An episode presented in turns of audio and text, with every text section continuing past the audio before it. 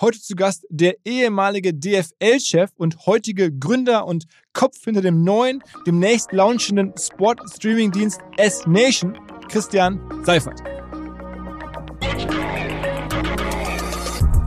Meine These ist, die aller, allerwenigsten NBA-Fans in Deutschland oder, oder Basketball-Fans in Deutschland haben sich tatsächlich schon mal ein Spiel von LeBron James in voller Länge angeguckt. Und trotzdem wissen alle, er ist der Größte. Ja? Ja, ja. Durch Instagram, TikTok, NBA Game Pass, eine Dokumentation, was auch immer.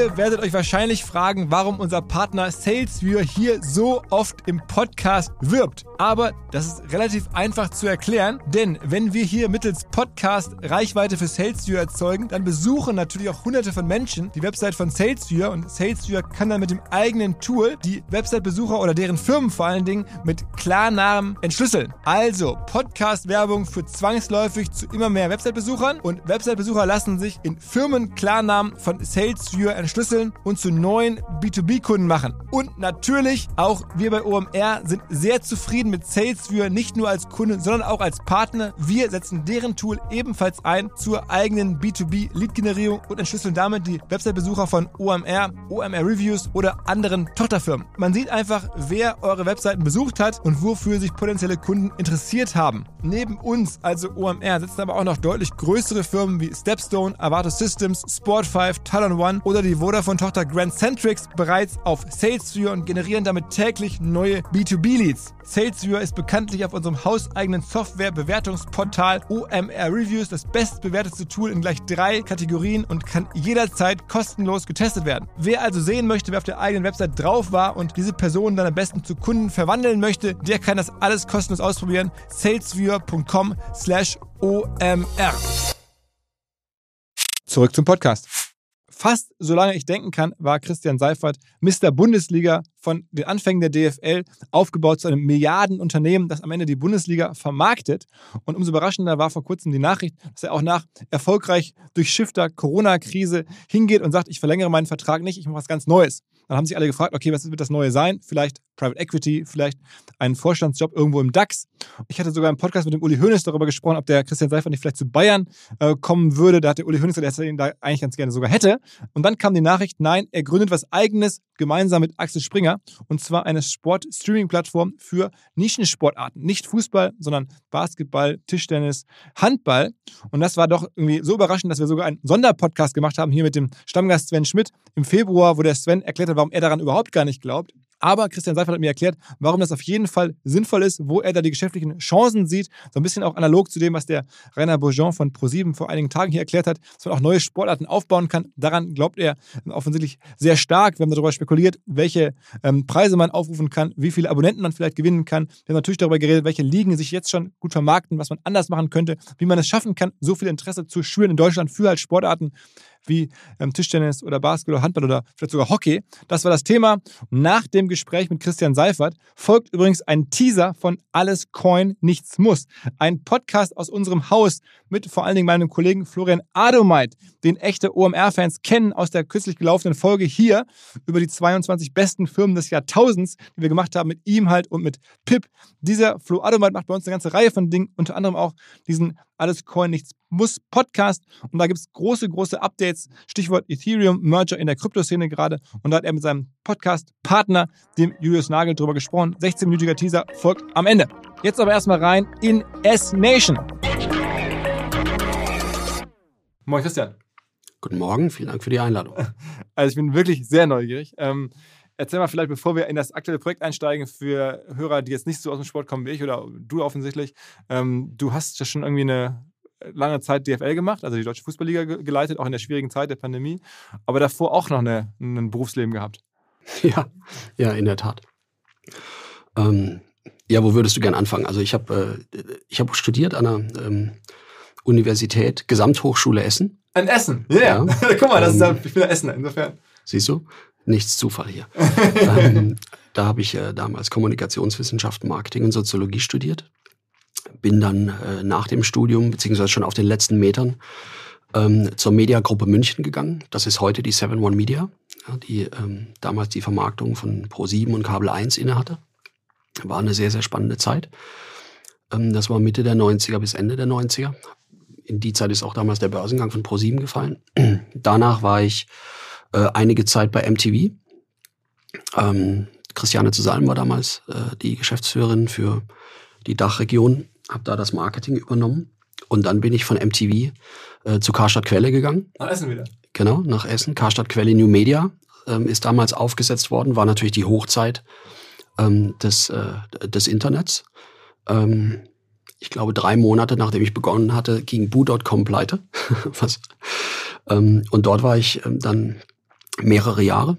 Ähm, in der Zeit haben wir dann auch tatsächlich aus der Insolvenz von Kirch das, äh, das deutsche Sportfernsehen ähm, erworben und ich habe in dem Zusammenhang auch die DFL kennengelernt. Und dann bin ich im äh, Februar oder März 2005, Februar 2005, äh, bin ich dann zur DFL. Da warst du ja ziemlich jung. Also, mein DFL-Chef zu sein, das ist ja, du repräsentierst alle Fußball-Profivereine, ähm, hast da mit größeren Fernsehsendern zu kämpfen und willst da auf, im rechten Milliardenbereich verhandeln. Mhm. Wie alt warst du da? 36. Äh, das ist ja schon äh, ungewöhnlich jung.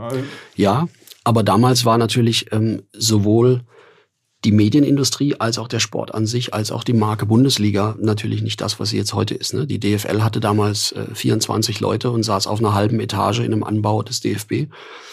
Ähm, die Medienrechte waren 270 Millionen wert oder so. Die Liga insgesamt hatte einen Umsatz von knapp einer Milliarde. Wo, wo ist es jetzt und, heute? Also du bist ja seit ein paar Monaten erst raus eigentlich, oder ja, seit Anfang des ja. Jahres. Naja, da muss man, glaube ich, wie jedes Unternehmen und wie jede Industrie in Vor- und nach Corona denken. Ne? Ähm, vor der Corona, bevor dann Corona zuschlug, ähm, lag der Gesamtumsatz bei 4,4 Milliarden in der Bundesliga. okay, ist ja schon sportlich. Ja. Aber das ist ja der Umsatz der Clubs, ne? den mache ich ja nicht selbst, also da möchte ich mich nicht mit fremden Federn schmücken. Ähm, und die Medienerlöse ähm, lagen kumuliert bei etwa 1,4, 1,5 Milliarden. Okay, aber die hatte dein Team dann damals noch verhandelt, ne? Äh, ja, genau.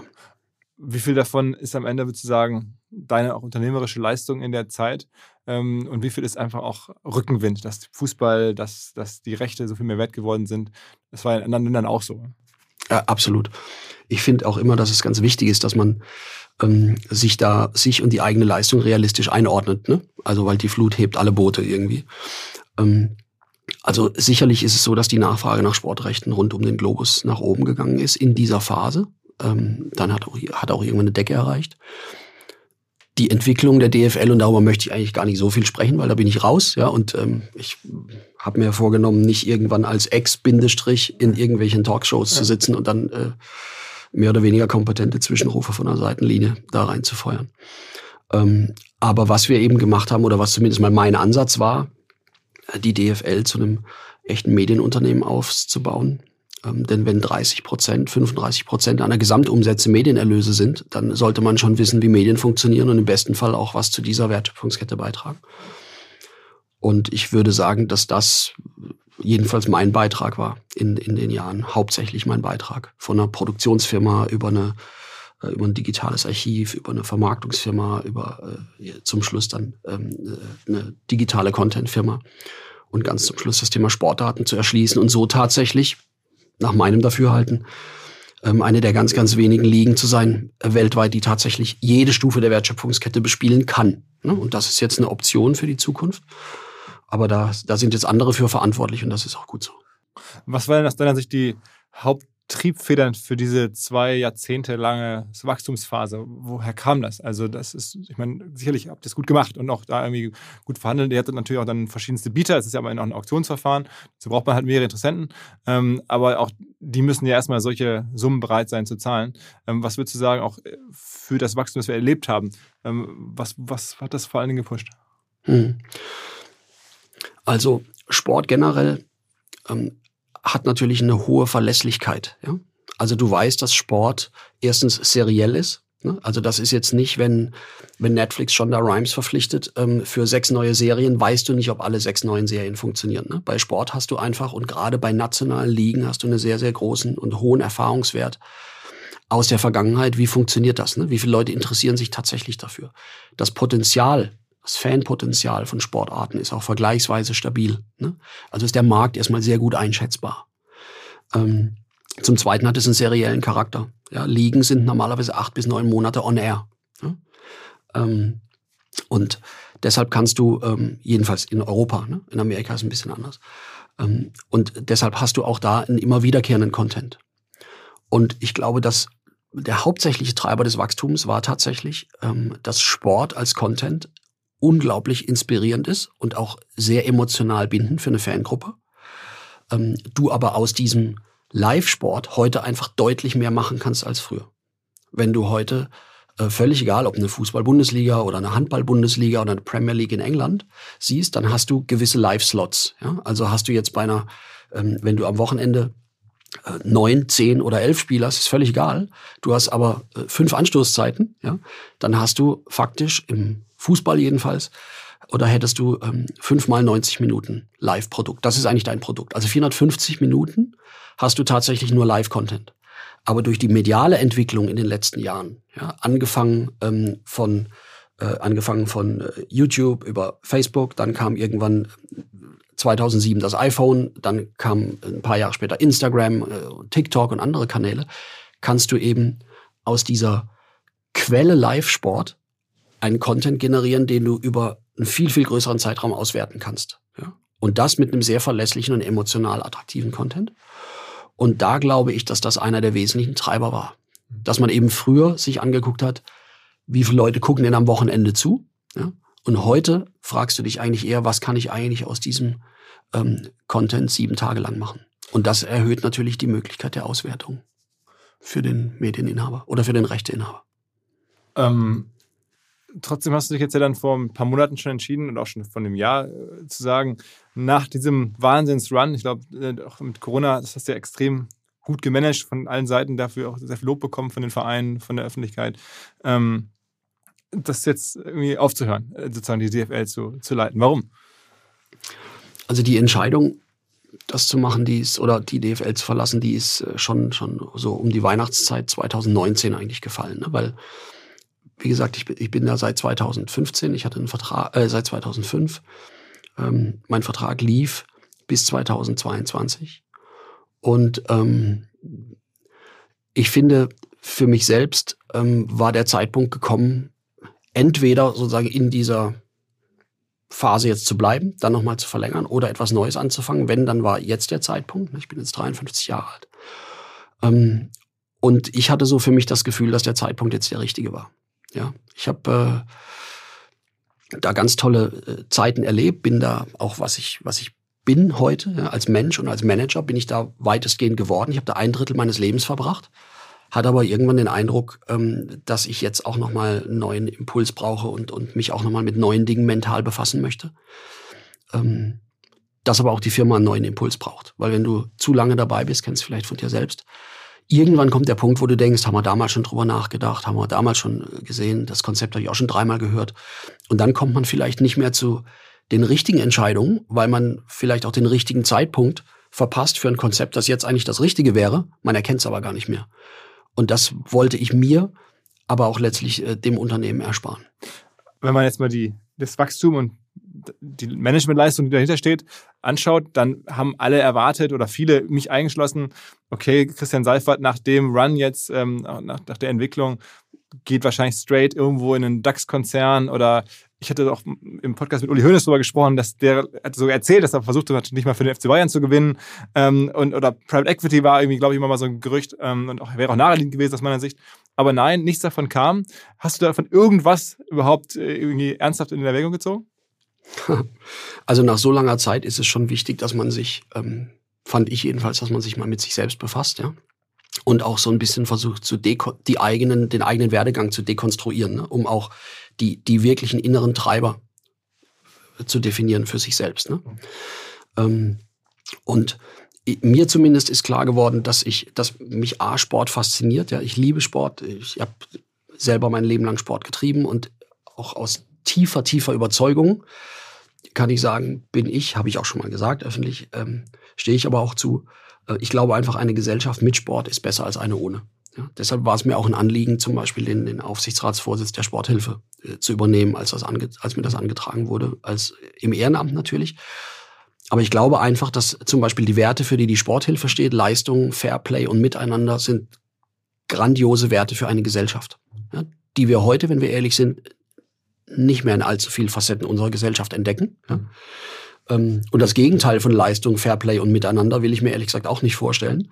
Äh, aber in Teilen sind wir da leider mhm. aktuell nah dran. Und deshalb finde ich, ist Sport ein ganz, ganz tolles Feld, um einerseits Werte zu generieren und hat andererseits eine gesamtgesellschaftliche Funktion, die keine andere Institution ersetzen kann. Ne? Ich habe selbst zwei äh, Töchter, die Sport treiben. Meine eine Tochter hat eine Zeit lang gefochten, hat leider aufgehört während der, während der Pandemie und hat ähm, in dem Fechtunterricht, äh, da waren äh, Kinder aus Frankreich, Italien, äh, China, Russland, Deutsche. Der Trainer war ein ähm, äh, ganz toller, über 70-jähriger, sehr erfahrener ähm, russischer Fechttrainer, ja. Ähm, und dieses, diesen Zusammenhalt zu erfahren, zu gewinnen, zu erfahren, dass man trainieren muss, um vielleicht Erfolg zu haben, dass man mit Niederlagen umgehen muss, dass man im Sieg aber auch Würde und Anstand zeigt. Ähm, es gibt keine andere Institution als Breitensport, der sowas tatsächlich trägt und, und auch in die Gesellschaft tragen kann. Ne? Deshalb ist mir das auch wirklich ein Anliegen, ähm, den Sport zu stärken, was zurzeit, glaube ich, äh, zu wenig der Fall ist.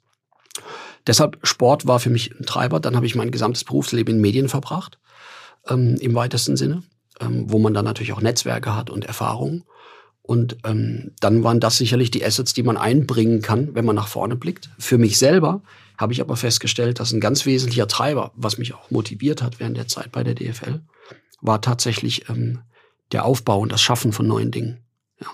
Ähm, diese Entwicklung hin von einem äh, von der DFL, die, bevor sie gegründet wurde, beim DFB angesiedelt war und hieß Ligasekretariat. Ja, was, was, eine, was eine klasse Bezeichnung ist, hin zu einem ähm, digital integrierten Medienunternehmen, das hat mir sehr, sehr viel Motivation gegeben, ja, und hat mir auch sehr, sehr viel, ähm, hat mich auch immer sehr angetrieben, ja.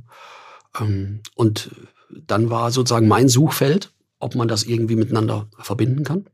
Ich habe auch über andere Dinge nachgedacht, habe auch die ein oder andere Anfrage gehabt, bin dann aber zu dem Schluss gekommen, dass ich gerne was anderes machen würde und das habe ich dann auch getan.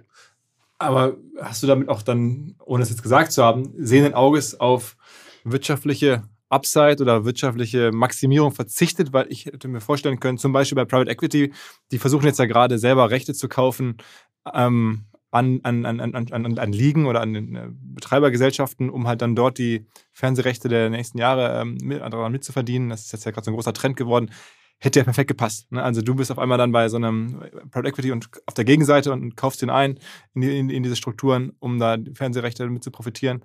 Ähm, das hätte ja sehr lukrativ sein können. Wahrscheinlich viel lukrativer als dein neues Venture, oder nicht? Es gab attraktive Alternativen, um es mal so zu sagen. Aber ähm, ich habe für mich selber mir klare Kriterien festgelegt, nämlich ähm, und das habe ich ehrlich gesagt auch im Laufe meiner gesamten Karriere nach gewissen Kriterien immer definiert. Ich habe mich eigentlich bei meiner, in meiner Karriere immer mehrere, mehrere Fragen gestellt, wenn ich vor solchen Kreuzungen stand. Ja. Die erste ist, ähm, macht mir das Spaß? Ja, macht mir das Freude? Stehe ich dafür morgens gerne auf, ja? Weil wir haben alle nur 33.000 Tage ungefähr. Da muss man, ne, von den ersten kriegst nicht so viel mit, von den letzten vielleicht auch nicht, wenn es blöd läuft. Deshalb sollte man sich sollte man gucken, dass man seine Zeit mit etwas verbringt, was einem möglichst viel Freude macht. Das geht nicht immer, aber das sollte man nicht ganz außer Acht lassen. Das zweite Thema ist, kann ich dazu wirklich was beitragen? Kann ich da einen Unterschied machen? Weil wenn ich es nicht kann, macht es irgendwann andere. Hm? Ähm, das dritte ist, und das ist immer wichtiger geworden für mich persönlich, mit welchen Menschen habe ich dabei zu tun? Ne? Und deshalb bin ich auch ähm, sehr froh, dafür Axel Springer als Partner zu haben, die meines Erachtens perfekt geeignet sind, mit denen ich auch wirklich sehr gerne zusammenarbeite. Bin ich auch stolz, dass es mein Partner ist, geworden ist. Ähm, weil das spielt echt eine wichtige Rolle. Dass man nicht Unternehmen nach dem Namen definiert, sondern wer sitzt mir gegenüber. Das versuche ich auch jungen Menschen immer. Aber mit Uli Hoeneß wäre auch nicht gewesen. Hm? Mit Uli Hoeneß wäre auch nicht gewesen. Wer, wir kennen uns ja auch gut. Wir saßen uns ja auch schon oft genug gegenüber. ja. ähm, aber das ist ja ein bisschen länger her, als wir darüber gesprochen haben. Aber das finde ich ist eben eine, spielt eine ganz wichtige Rolle. Mit welchen Menschen habe ich zu tun? Ein vierter Punkt ist natürlich, was bedeutet das für mich finanziell? Ähm, aber das war für mich nie der Haupttreiber, ehrlich gesagt. Ähm, und der letzte Punkt, den ich mich auch immer frage, ist, was bedeutet es tatsächlich äh, für mein Leben und für meine Familie? Weil das darf man, sollte man nicht ganz außer Acht lassen, ähm, weil das, äh, jedenfalls für mich, ist das ein sehr, sehr wichtiger Faktor. Dann lass uns mal ähm, über S-Nation selber sprechen. Also ich meine, das Produkt ist jetzt mir bekannt aus der Vorbereitung, auch aus den ja, Berichterstattungen, die es schon seit Monaten darüber gibt. Ähm, aber für die Hörer, die es noch nicht so genau mitbekommen haben, was ist der Plan? ähm, relativ einfach. Ähm, den Sportarten in Deutschland, die bisher nicht so stark im Fokus stehen, wie das das Fanpotenzial hergibt, wie das diese Sportarten aufgrund ihrer Qualität verdienen, eine deutlich größere Bühne zu geben, ähm, die Sportarten ähm, sehr, sehr viel stärker in den Fokus der, der Wahrnehmung und damit auch der Wertschätzung ähm, zu bringen. Und damit, wenn du so möchtest, ähm, das, was in anderen Ländern schon längst gang und gäbe ist, ähm, aber in Deutschland eben nicht, nämlich eine sehr, sehr starke äh, Reihe von Second-Tier-Sportarten ähm, in Deutschland tatsächlich erfolgreich und langfristig äh, zu einem Geschäftsmodell zu entwickeln auf einer Streaming-Plattform. Also man kann sich das vorstellen, am Ende einer Streaming-Plattform für Handball, für Basketball, für Tischtennis mittlerweile auch verschiedene weitere Rechte, die ihr so akquirieren werdet. Also für diese Sportart. Fußball wird da keine Rolle spielen erstmal. Äh, genau. Fußball wird auf der Plattform keine Rolle spielen. Auch nicht dritte Liga oder vierte Liga ähm, oder sowas? Auch nicht dritte oder vierte Liga. Weil die Rechte zu teuer sind? Weil es dafür andere Plattformen gibt. Und ähm, unser Fokus im Moment, wenn du dir Europa mal anguckst als und die, die, die Landschaft in Europa, dann siehst du einfach, dass es in keinem Land in Europa, in, wenn ich jetzt Kerneuropa nehme, ne, weil in anderen Ländern, Amerika, da gucken zwar alle hin, aber das ist das Mediensystem so überhaupt nicht zu vergleichen mit Deutschland, dass es sehr, sehr schwierig ist, da überhaupt ähm, hinzugucken ja, und, und da auch Ableitungen zu ziehen. Man kann daraus einiges ziehen, aber man kann es nicht eins zu eins übertragen. Aber wenn du jetzt die, Kern, die Kernmärkte, die größten Märkte in Europa nimmst, ähm, England, Italien, Spanien, Frankreich und eben auch Deutschland, dann fällt eben auf, dass in keinem Land ist der Abstand zwischen der Nummer 1 Sportarten, den Nummer 2 Sportarten so groß wie in Deutschland. Ja, in keinem anderen Land. In England hast du Rugby, Dart, Snooker. Ähm, in äh, Frankreich hast, ist Rugby sehr, sehr stark, ist Radfahren sehr stark. In Spanien ist Basketball sehr stark. Ähm, in Deutschland ist das, ist der Abstand mit ab, äh, tatsächlich am größten. Gleichzeitig hast du aber hatten wir eben schon drüber gesprochen, ähm, ein sehr, sehr treues, loyales und hochemotionales Fanpotenzial. Ne? Weil der, der Handballfan oder der Tischtennisfan oder der Volleyballfan oder der Basketballfan, sehen wir jetzt auch während der Basketball-EM, ähm, der liebt seinen Sport und seine Sportart und ähm, gegebenenfalls auch seinen Lieblingsclub hier in Deutschland. Der liebt ihn ja nicht weniger als du jetzt. Was bist du für ein Fan? Fußball? Äh, Fußball, Basketball. Ich bin da relativ äh, ja, reich. Aber du hast nicht gesagt, wer ist dein Lieblingsclub? Äh, oh, Steh dazu. Ja, da bin ich bei Schalke. Ja, siehst du. Also, also die, die, lieben ihren, die lieben ähm, schon mal gut, ja. ähm, aber die lieben ihren Club äh, ja kein bisschen weniger als du Schalke. Ja? Hier in Berlin, wo wir gerade sitzen, äh, der, der Fan von Alba Berlin oder ähm, von, von den Berlin Volleys oder von Füchse Berlin, die sind ja genauso enthusiastisch mit Blick auf ihren Club, als äh, wie du jetzt oder äh, wie du es bist mit Blick auf Schalke.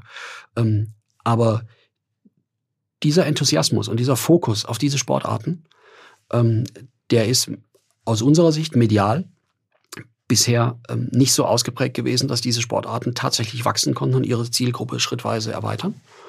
Und ähm, das haben wir uns äh, vorgenommen, die, genau diese Second-Tier-Sportarten sozusagen aus dem aus der Bubble, in der sie momentan spielen, die haben ja Anhänger, die haben ja auch Zuschauer, aber wir glauben, dass der Markt ähm, noch längst nicht ausgeschöpft ist und da gibt es einige in der Vergangenheit und erst recht in die Zukunft einige technische Entwicklungen, die uns dabei unterstützen werden.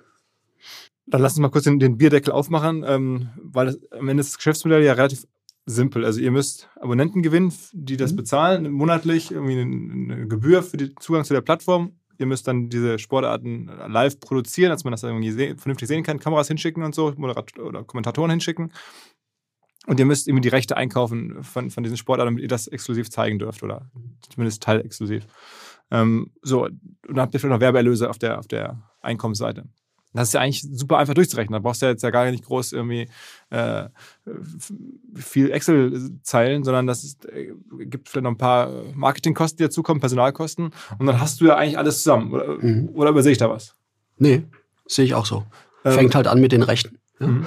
Die sind ja ähm. in dem Bereich relativ günstig. Ne? Also ich meine, man ist überrascht, glaube ich, Fußball ist ja, hast du gerade gesagt, ein paar Milliarden Umsatz, die DFL, das sind ja am Ende Fußballrechte.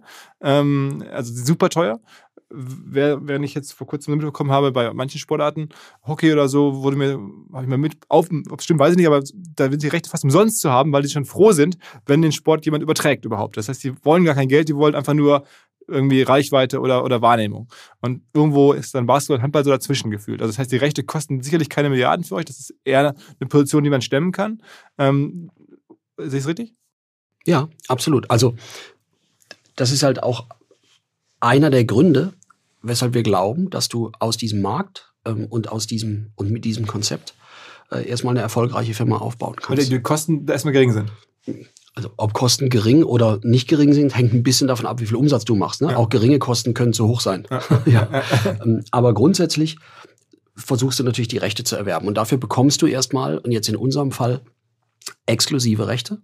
Ähm, auch für eine Laufzeit von, jetzt im Falle von Basketball und Handball, sechs Jahre. Das gibt ja sehr viel Planungssicherheit. Das sind die längsten Medienverträge, die es je gab für Live-Sport in Deutschland. die haben auch hohes Vertrauen in dich, dass ihr da was Vernünftiges macht. Weil ich meine, die geben ja ihre Sichtbarkeit jetzt an dich ab. Also es ist ja schon ja. ein Wahnsinnsvertrauensvorschuss. Weiß ich auch sehr zu schätzen. Ähm, macht uns auch stolz. Dem werden wir aber auch gerecht werden. Und in Amerika machst du neun oder zehn Jahresverträge. Das macht auch Sinn, weil mit dem Invest, das du heute tätigen musst, kommend von dem Punkt, an dem diese Sportarten heute stehen, kannst du nicht einen Dreijahresvertrag abschließen, der ja faktisch eigentlich nur ein Zweijahresvertrag ist, weil ein Jahr vorher beginnst du schon wieder über eine Verlängerung zu sprechen. Ja? So. Manche Ligen haben da in der Vergangenheit, glaube ich, eine, eine falsche Politik gefahren nicht über die, die wir jetzt sprechen, ne, aber die, die Perspektive, nein, wir machen jetzt mal einen Dreijahresvertrag, sorgt immer dafür, dass ein Medienanbieter versuchen wird, sein Geld so schnell wie möglich wieder rauszuziehen. Der wird nie eine Marke aufbauen, der wird nie versuchen, ähm, eine, eine Community ja. zu entwickeln. Was für ein Medienanbieter trotzdem immer noch ein Risiko ist, wie du jetzt gerade siehst mit NFL und Pro7. Ja? Also Pro7 hat die NFL in Deutschland groß ganz, gemacht. ganz groß gemacht. Ähm, und jetzt dürfen sie den Staffelstab weitergeben. Das ist natürlich hart. Ja? Ähm, also RTL hat die Rechte gekauft. Genau, RTL hat die Rechte, die Free-TV-Rechte übernommen, ja. Aber jedenfalls, du versuchst erstmal die Rechte zu erwerben. Das haben wir getan und das über einen längeren Zeitraum. Und dann hast du völlig recht, ähm, geht es natürlich darum, eine Verwertungskette aufzubauen und am Ende steht eine Streaming-Plattform, wie sie heute The Zone ist oder Netflix ist ähm, oder, oder Amazon Prime ist, wobei Amazon Prime ein anderes äh, Payment-Modell hat, weil es ja nicht auch in dem klassischen Sinne OTT-Subscription ist, ja. Ähm, aber entscheidend ist eben, du hast recht, der Businessplan ist relativ leicht durchzurechnen, aber es gibt einfach ein paar technologische Entwicklungen, die uns auf diesem Weg, glaube ich, sehr in die Karten spielen werden. Sag mal, was du sagen kannst zu den Rechten. Also jetzt die teuersten Rechte nehme ich mal an, zumindest weil die Verbände am größten sind, ist Handball. Das habt ihr jetzt schon. Da hätte ich jetzt vermutet, das sind die teuersten Rechte, denn ne, da sind am meisten Mitglieder. Das ist wahrscheinlich so der, wenn man von diesen kleineren Sportarten spricht, der größte von den kleineren. Ähm, zahlt man da im Jahr dann was siebenstelliges oder was sechsstelliges, so Größenordnung? Das ist natürlich jetzt eine ähm, total intelligent verpackte journalistische Frage und du glaubst jetzt nicht ernsthaft, dass ich in einem Podcast, ähm, wo ja auch ein paar Leute zuhören, ähm, über Vertragsbestandteile Auskunft gebe. Außerdem, mal davon abgesehen, darf ich es vertraglich gar nicht. Ähm, aber ein paar Summen hat man ja schon gelesen. Aber es sind jedenfalls Summen, die in, mitnichten vergleichbar sind mit einer Milliarde pro Jahr für Fußball-Bundesliga-Rechte. Ah. Ähm, okay, also das heißt, du hast dann verschiedenste Rechte, ein paar vielleicht auch einfach Sportarten, die dir das sehr günstig geben und ein paar, die da dann ein bisschen Geld für erwarten, weil sie es in der Vergangenheit auch bekommen haben und das wir auch brauchen, um ihre Haushalte äh, zu bestreiten.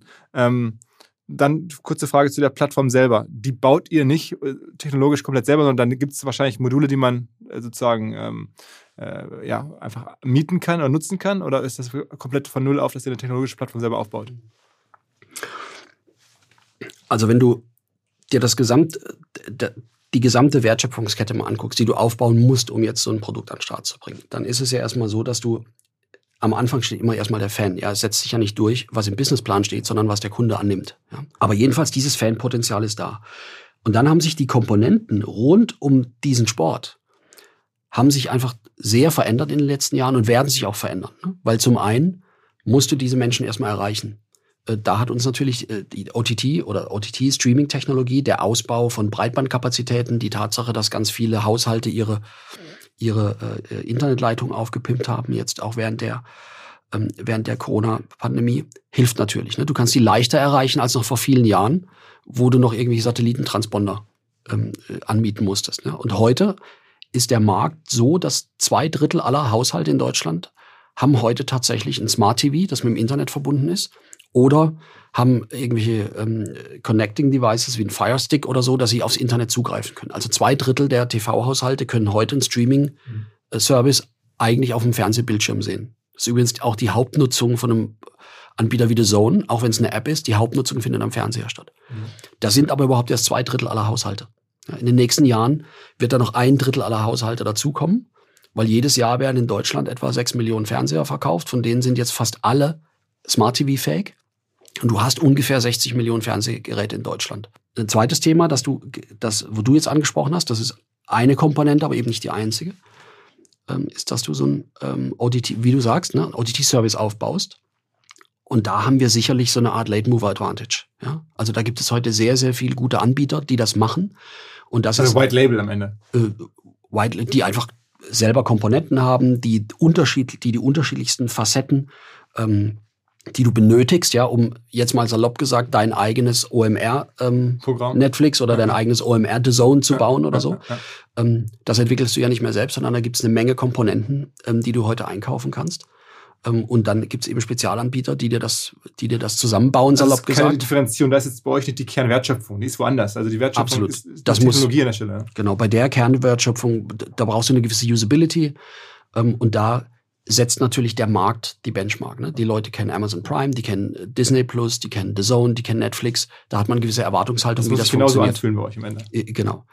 Und ehrlich gesagt, die Kern, ein Differenzierungsmerkmal irgendwann von ähm, RTL zu Pro7 und der ARD ist ja auch nicht mehr die Kameratechnik im Studio. Ja, ja, ja. genau. Also das verstehe ich, dass man das irgendwie genau. genauso macht. Also das heißt, wir haben so ein bisschen die Kosten, die rechte Situation verstanden, dann äh, die Plattformsituation. Dann gibt es doch die Frage, was kostet es, neue Mitglieder einzukaufen über Marketing. Ja, das, das kann man sich ein bisschen angucken.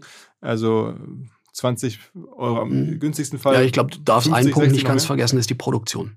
Genau, ach, stimmt, das wollte ich fragen. Was kostet es, ein Event zu produzieren? Genau, das wäre jetzt meine nächste Frage in der Tat, also Marketing, aber dann halt auch auf der, auf der Kostenseite, wenn du irgendwo in die Halle fährst, ein Basketballspiel ähm, sendefähig bekommen willst, was kostet das dann Abend, da äh, sozusagen ins Programm zu heben?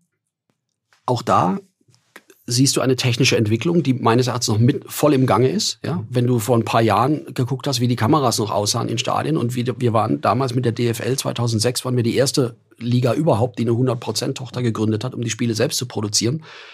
Da hattest du Kameras, das waren Riesenbrummer, ja. Mhm. So.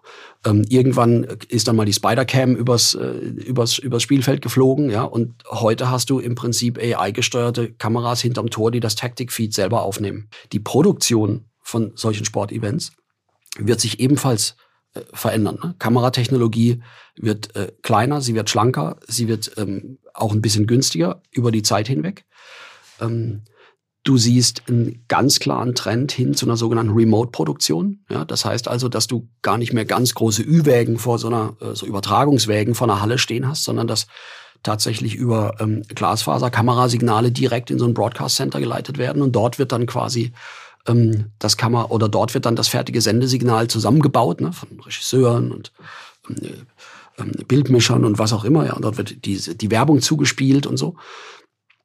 Aber auch das unterliegt natürlich einem technologischen Wandel. Ja. Heute hast du bei einer Produktion sind eigentlich 60 bis 70 Prozent vor Ort im Stadion äh, sind noch Personal und sind hinter Reisekosten. Ja. Ähm, das wird sich in Zukunft tendenziell eher verändern. Ich glaube, ist auch unter Nachhaltigkeitsgesichtspunkten macht es eine Menge Sinn, ähm, zunehmend auf Remote-Produktion umzustellen. Nicht, dass man Personalkosten in der Halle spart, damit wirst du nicht, also das darf dein Geschäftsmodell hinterher nicht retten. Ne? Ähm, aber du schaffst natürlich dann äh, finanzielle Spielräume für neue Technologien, für den Einsatz von, ähm, von, von, von Daten, von Grafiken, für Innovationen rund um so ein Sendesignal. Ja? Also das heißt dann, sag mal trotzdem eine Zahl, wenn ich mir jetzt vorstelle, da sind jetzt irgendwie sechs, sieben Leute in der Halle, ähm, die müssen da anreisen, die schlafen da irgendwo, die müssen bezahlt werden. Dann hat man irgendwie, kostet Hast du eine Summe X pro Spiel? 10.000 Euro oder so? Kannst du mal nachfragen bei einer Produktionsfirma. Also wir haben. Sehr eher großzügig, sagst du. ähm, ja, kommt drauf an. Ne, du, kannst ein, du, kannst ein Spiel, du kannst ein Spiel mit drei Kameras produzieren, du kannst aber auch ein Spiel mit, äh, mit 40 Kameras produzieren, wie äh, du kannst auch ein Spiel mit 80 Kameras produzieren wie ein Super Bowl. Und da fängt dann natürlich so ein bisschen die, ähm, auch die Produktpolitik an. Ja? Ich glaube, du brauchst Top-Spiele, die du mit einem, in einem Top-Standard präsentierst, die wirklich ikonischen Charakter haben, ja, die dann auch die Festspiele dieser Sportart sind. Und dann hast du aber, wie in jeder Sportart auch, ähm, vielleicht äh, ein Spiel am, am 23. Spieltag oder am 16. Spieltag. Ähm, da reicht dann vielleicht ein anderer Standard. Ja? Ähm, und da geht es dann darum, gemeinsam mit Produktionsfirmen ein Konzept zu entwickeln, dass die Leute dort einen fairen Schnitt machen und auch ihre Leute vernünftig bezahlen können, dass wir uns auch Kreativität leisten können, weil davon halte ich sehr viel, ne? Dienstleister-Kreativität, dass die auch motiviert sind, kreativ zu sein und nicht nur ausgepresst werden, aber wir auf der anderen Seite auch einen effizienten Produktionsvertrag haben. Und in den Verhandlungen sind wir gerade noch. Also, okay, dann du, du, legst jetzt nicht auf eine Zahl fest, das ist auch, ne, hast ja gerade, finde ich, auch nachvollziehbar und äh, beschrieben, das variiert. Mal gibt man dann vielleicht die 10.000 Euro aus oder mal auch versucht man es ein bisschen günstiger hinzubekommen und mal gibt man vielleicht sogar noch mehr aus. Ähm, am Ende ist es jetzt alles die Kostenseite. Wir müssen ja mal über die Umsatzseite reden, für den Bierdeckel. Ähm, und das sind ja am Ende zwei Fragen. Also, was soll es kosten? Ne? Was, was ist ein Haushalt oder eine Person dafür bereit zu bezahlen? Was glaubst du im Monat? Was kriegt man von den Leuten für das Angebot? Wir haben, das habe ich, den genauen Preispunkt auch den werde ich hier nicht exklusiv verraten, obwohl mir natürlich einleuchtet, dass das einen Newswert hätte. ja, absolut. Ja? Aber wir haben gesagt, ähm, das wird definitiv unter 15 Euro kosten pro Monat. Unter 15 Euro? Mhm. Trotz jetzt Inflation? Mhm. Mhm. Ja, daran halten wir auch fest.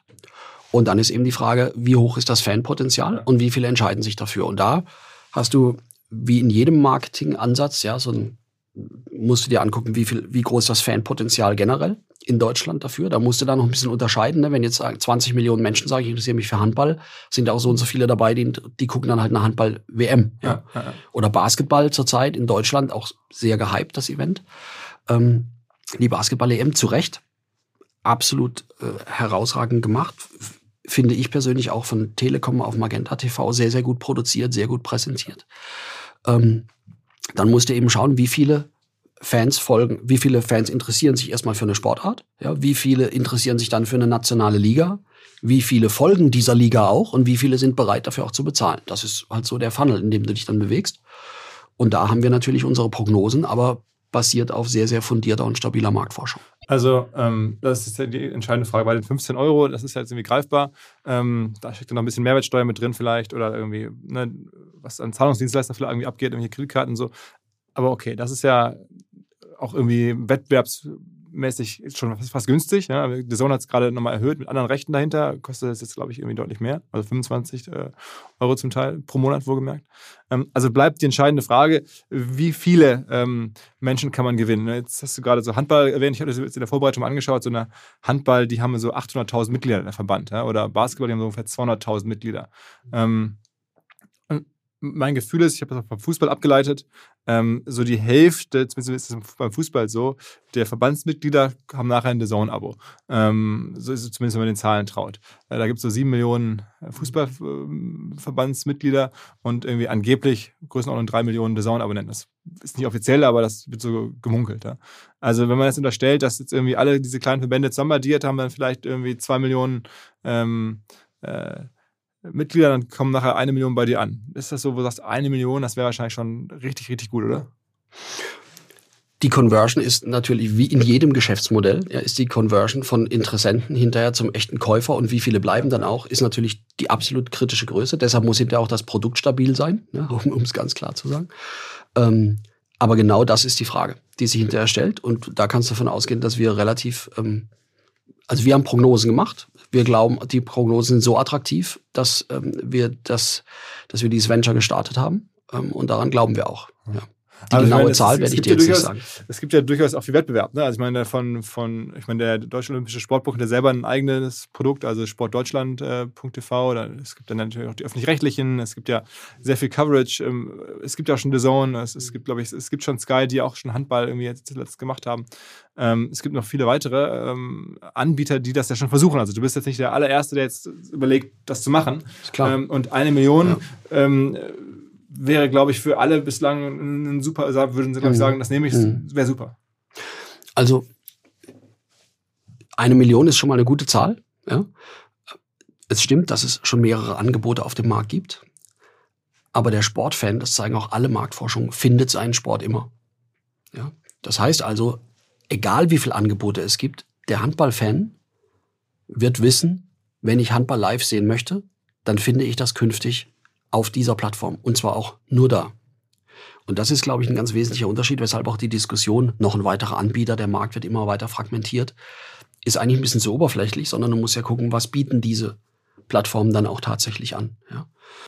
Ähm, und dann, wenn man jetzt mal die Mathematik zu Ende macht, dann sagt man jetzt, okay, ihr macht diese 15 Euro Größenordnung, nehmen wir jetzt mal ein bisschen was davon runter, Zahlungskosten, Mehrwertsteuer und so weiter, Einfachheit halber 10. Und dann unterstellen wir, ihr schafft wirklich eine Million. Hast du gesagt, das ist eine gute Zahl. Ähm, das wären dann irgendwie äh, logischerweise 12 Millionen Euro Umsatz im Monat, dann irgendwie 140 ähm, Millionen Umsatz im Jahr, die dann ohne Werbung. Da käme vielleicht noch Werbung drauf, wenn man das gut vermarktet, ist es vielleicht sogar noch ein bisschen mehr. Aber 140 Millionen Umsatz ist, hat das wirklich dann am Ende Axel Springer heiß gemacht, zu sagen, wow, da will ich rein, weil das ist ja schon ein ziemliches Maximalcase. Ich meine, viel mehr wird ja nicht gehen. Ihr habt jetzt ja nicht die, die Vision, okay, ich gehe jetzt auf, auf 5 Millionen. Das ist scheinbar, wäre ja schon sehr unrealistisch. Und ihr könnt es auch nicht mal so eben internationalisieren oder so, das sind ja deutsche Rechte. Also ähm, es kommt mir jetzt auch für, ne, wenn man deine Karriere sieht, gar nicht so viel vor. Ich meine, klar, am Ende ist immer eine Frage des Ergebnisses, aber ein, ein Venture, was so im Best Case 140 Millionen Umsatz macht, ist ja schon fast äh, eigentlich eines Christian Seifers gar nicht würdig. ähm, also ich finde, dieses Venture ist mir ähm, absolut würdig und ich äh, betreibe das mit, mit äh, sehr, sehr viel ähm, Engagement und auch mit voller Überzeugung, sonst hätten wir übrigens auch diese Rechte nicht bekommen. Ähm, was hinterher die Motivation von Axel Springer ist, müsstest du mit Axel Springer sprechen. Dafür möchte ich nicht sprechen. Ich kann nur sagen, Axel Springer ist aus meiner Wahrnehmung mit eines der innovativsten digitalen Medienunternehmen in Deutschland mindestens mal, ne? Äh, auf Verlagsbasis auch in Europa, digital sehr innovativ, ähm, unternehmerisch sehr aktiv ähm, und gleichzeitig steht Axel Springer, da gibt es glaube ich keine Diskussion, wie kein zweites Unternehmen in Deutschland für eine sehr reichweitenstarke ähm, Sportberichterstattung ähm, und eine der größten und auch sicherlich kompetentesten Sportredaktionen in ganz Deutschland. Und dann zu sagen, naja, wie sieht jetzt die Zukunft von Sportberichterstattung aus? Da wird Bewegtbild wahrscheinlich ein bisschen größere Rolle spielen als in der Vergangenheit. Auf den Gedanken kann man schon kommen. Ja. Ähm, und wäre dahinter kein Business Case, den Axel Springer gut gefunden hätte, hätten sie es wahrscheinlich nicht gemacht. Ja, also die machen das ja nicht, weil ich ein netter Kerl bin, sondern weil man sich davon was verspricht. Aber und, mein Umsatz, Umsatz äh, sagen wir mal, Kalkulationen würdest du jetzt sagen, ja, die kann man so groß in Ordnung machen. Ich finde deine, deine Rechnung nachvollziehbar. Ähm, es ist aber auch, auch nicht so eine Rocket Science, wie du sagst, ja. Also die Frage ist ja immer, wie viele Kunden kriegst du hinterher und was zahlen die hinterher und wie, wie viel Kosten hast du? Im Idealfall bist du dann hinterher profitabel. Wir müssen nur ein Stück weiter vorne anfangen. Es hat bisher einfach noch keiner gemacht, weil sich alle mit dem Status quo zufrieden gegeben haben, ja. Und bisher haben sich alle darauf konzentriert zu sagen, na, aber das ist ja ein bisschen zu klein und das ist ja, ach, und der Sport und es will doch gar keiner sehen, ja, wo ich glaube, ist definitiv nicht so. Man muss es aber ein bisschen anders machen. Man braucht eine andere Herangehensweise. Beschreib mal so ein bisschen, wenn, wie ihr das machen wollt. Also genau, und wenn es uns gelingen würde, das vielleicht zum Abschluss, wenn es uns gelingt, ähm, auf der Basis, egal ob die Summe von dir richtig ist oder ob die ein bisschen höher ist oder ein bisschen niedriger, aber wenn es uns gelingt, eine tatsächlich ein Produkt zu kreieren, das Millionen von Sportfans respektieren, das viele hoffentlich abonnieren, ne? die sagen, da wird mein Sport in einer Art und Weise mit einer Leidenschaft, mit einer Überzeugung, mit einer Kompetenz präsentiert, wie ich es bisher noch nie erlebt habe, dann ist das, glaube ich, wäre das erste Mal schon ein sehr, sehr guter Schritt, weil das hat noch niemand geschafft in Deutschland, weil es auch noch niemand wirklich versucht hat. Und zweitens, dann hat man immer eine Ausgangsbasis und kann von da aus weiter gucken. Aber ich habe meine ganze Karriere nie so aufgebaut, dass ich sagte, oh, in zehn Jahren das und dann als Tiger abspringen und als Bettvorleger landen hinterher, ja, sondern lass mal Schritt für Schritt und auch mit einer ähm, mit einem gesunden Respekt vor den nächsten Schritten da rangehen. Wir glauben, dass das die Sportarten wert sind und die die Fans das hoffentlich auch zu schätzen wissen. Und wenn uns das dann gut und profitabel gelingt, dann können wir immer noch weiter gucken. Aber beschreib mal so ein bisschen, wie diese Differenzierung genau aussehen soll. Also ich, ich, wir hatten schon im Vorgespräch kurz darüber gesprochen. Du sagst, ganz viel muss bei euch passieren, auch wenn die Spiele eigentlich gar nicht stattfinden, sondern sozusagen unter der Woche. Äh, da, ist, mhm. da ist eure Stärke. Mhm. mhm. Also ich glaube, alles beginnt erstmal mit dem Fokus auf dieses Thema. Das sind unsere Nummer eins Sportarten. Ja, wir werden äh, eine Redaktion haben, wir werden Dienstleister haben. Dieses Unternehmen wird so aufgebaut sein, dass da morgens Menschen ähm, ins Büro kommen, die sagen, was kann ich tun, damit diese Woche mehr Menschen Handball, Basketball, Volleyball und Tischtennis gucken. Dieses Unternehmen gibt es aktuell nicht auf Medienseite, außer vielleicht ein Fachmagazin oder die Ligen oder die Club selbst. Aber dieses totale Commitment dazu gab es bisher nicht. Ähm, und das ist so ein bisschen wie bei dir auch. Ne? Würde jetzt ähm, eine Messe, ich will jetzt niemandem zu nahe treten, aber eine Messe Berlin oder eine Messe Frankfurt oder eine Messe Hamburg sagen, weißt du was, wir machen nebenbei OMR. Ja, geht nicht. Das ist deshalb so gewachsen, weil du gesagt hast, das und Nur das. Und du bist, am Anfang hätten dir die Leute auch wahrscheinlich vorgerechnet, naja, aber du, dann lass doch mal 500 Leute kommen, ja, oder so. Ja, Internet, mal schauen, ob sich's durchsetzt. Sowas in der Art. Ne? Also den totalen Fokus lebst du vor mit deiner Firma. Und mit einem totalen Fokus wirst du, bin ich von überzeugt, erfolgreicher sein, als wenn du es nebenbei machst. Ja, den totalen Fokus braucht heute jeder Unternehmer. Die Nachfrage nach einem Produkt, nach in dem Fall eben Live-Sport, äh, im Medial äh, zu empfangen. Die Nachfrage entsteht nicht am Spieltag, sondern die Nachfrage entsteht unter der Woche. Siehst du jetzt übrigens gerade an der Basketball-EM. Ja, die Basketball-EM ist auch deshalb so in aller Munde, weil die Alltagsmedien darauf einsteigen. Und das lebt nicht von dem einen Spiel um 17 Uhr frei empfangbar ähm, auf einer Plattform. Und diese Differenzierung, den Sport nicht zu, zu, be zu betrachten im Sinne von, was haben wir eigentlich gekauft? Nämlich die Live-Rechte, aha, also fünf Anstoßzeiten oder fünf Anwurfzeiten oder fünf Tip-Off-Zeiten, ja. Ähm, A, so und so viele Minuten, sondern wir haben Content gekauft von Montag bis Sonntag. Ja? Weil so werden wir daran gehen. Wir werden einen deutlich, deutlich stärkeren Fokus darauf legen, insbesondere ähm, über, über Social Content. Ähm, die Fans, die Clubs, die Ligen, ähm, aber auch Medien, was auf den ersten Blick seltsam klingt, Medien mit deutlich mehr Bildern auszustatten, deutlich mehr Bewegtbildern auszustatten von diesen Sportarten, als das bisher der Fall ist. Also auch richtig eine Redaktion aufzubauen. Bei The Zone, da bin ich jetzt selber auch Nutzer, da ist es ja schon so, dass man im Wesentlichen die Spiele guckt. Ne? Man weiß, das Spiel ist und dann mhm. schaltet man ein. Da gibt es jetzt zwar auch einen, Moderator oder einen, mhm. jemanden im Stadion vor Ort, aber es gibt jetzt keine Artikel, es gibt keine Podcasts groß. Also es ist jetzt nicht irgendwie wirklich vorbereitet. Äh, das wollt ihr anders machen. Das müssen wir anders machen. Weil ähm, wenn wir es nicht anders machen würden, dann wäre es genauso, wie es heute auch ist außerhalb einer sehr eng begrenzten Zielgruppe, das ist die harte Realität, bekommt eigentlich niemand etwas mit von diesen Bundesligen, obwohl dort hervorragender Sport teilweise von Weltklasse-Spielern präsentiert also wird. Also sagen wir mal jetzt Sport 1, die das ja auch schon irgendwie für, für Sport machen, sondern ein Sportportal für diese Sportarten mit dann auch entsprechenden Streaming-Rechten und Angeboten. Unser Kernrecht ist natürlich live, dafür zahlen die Leute.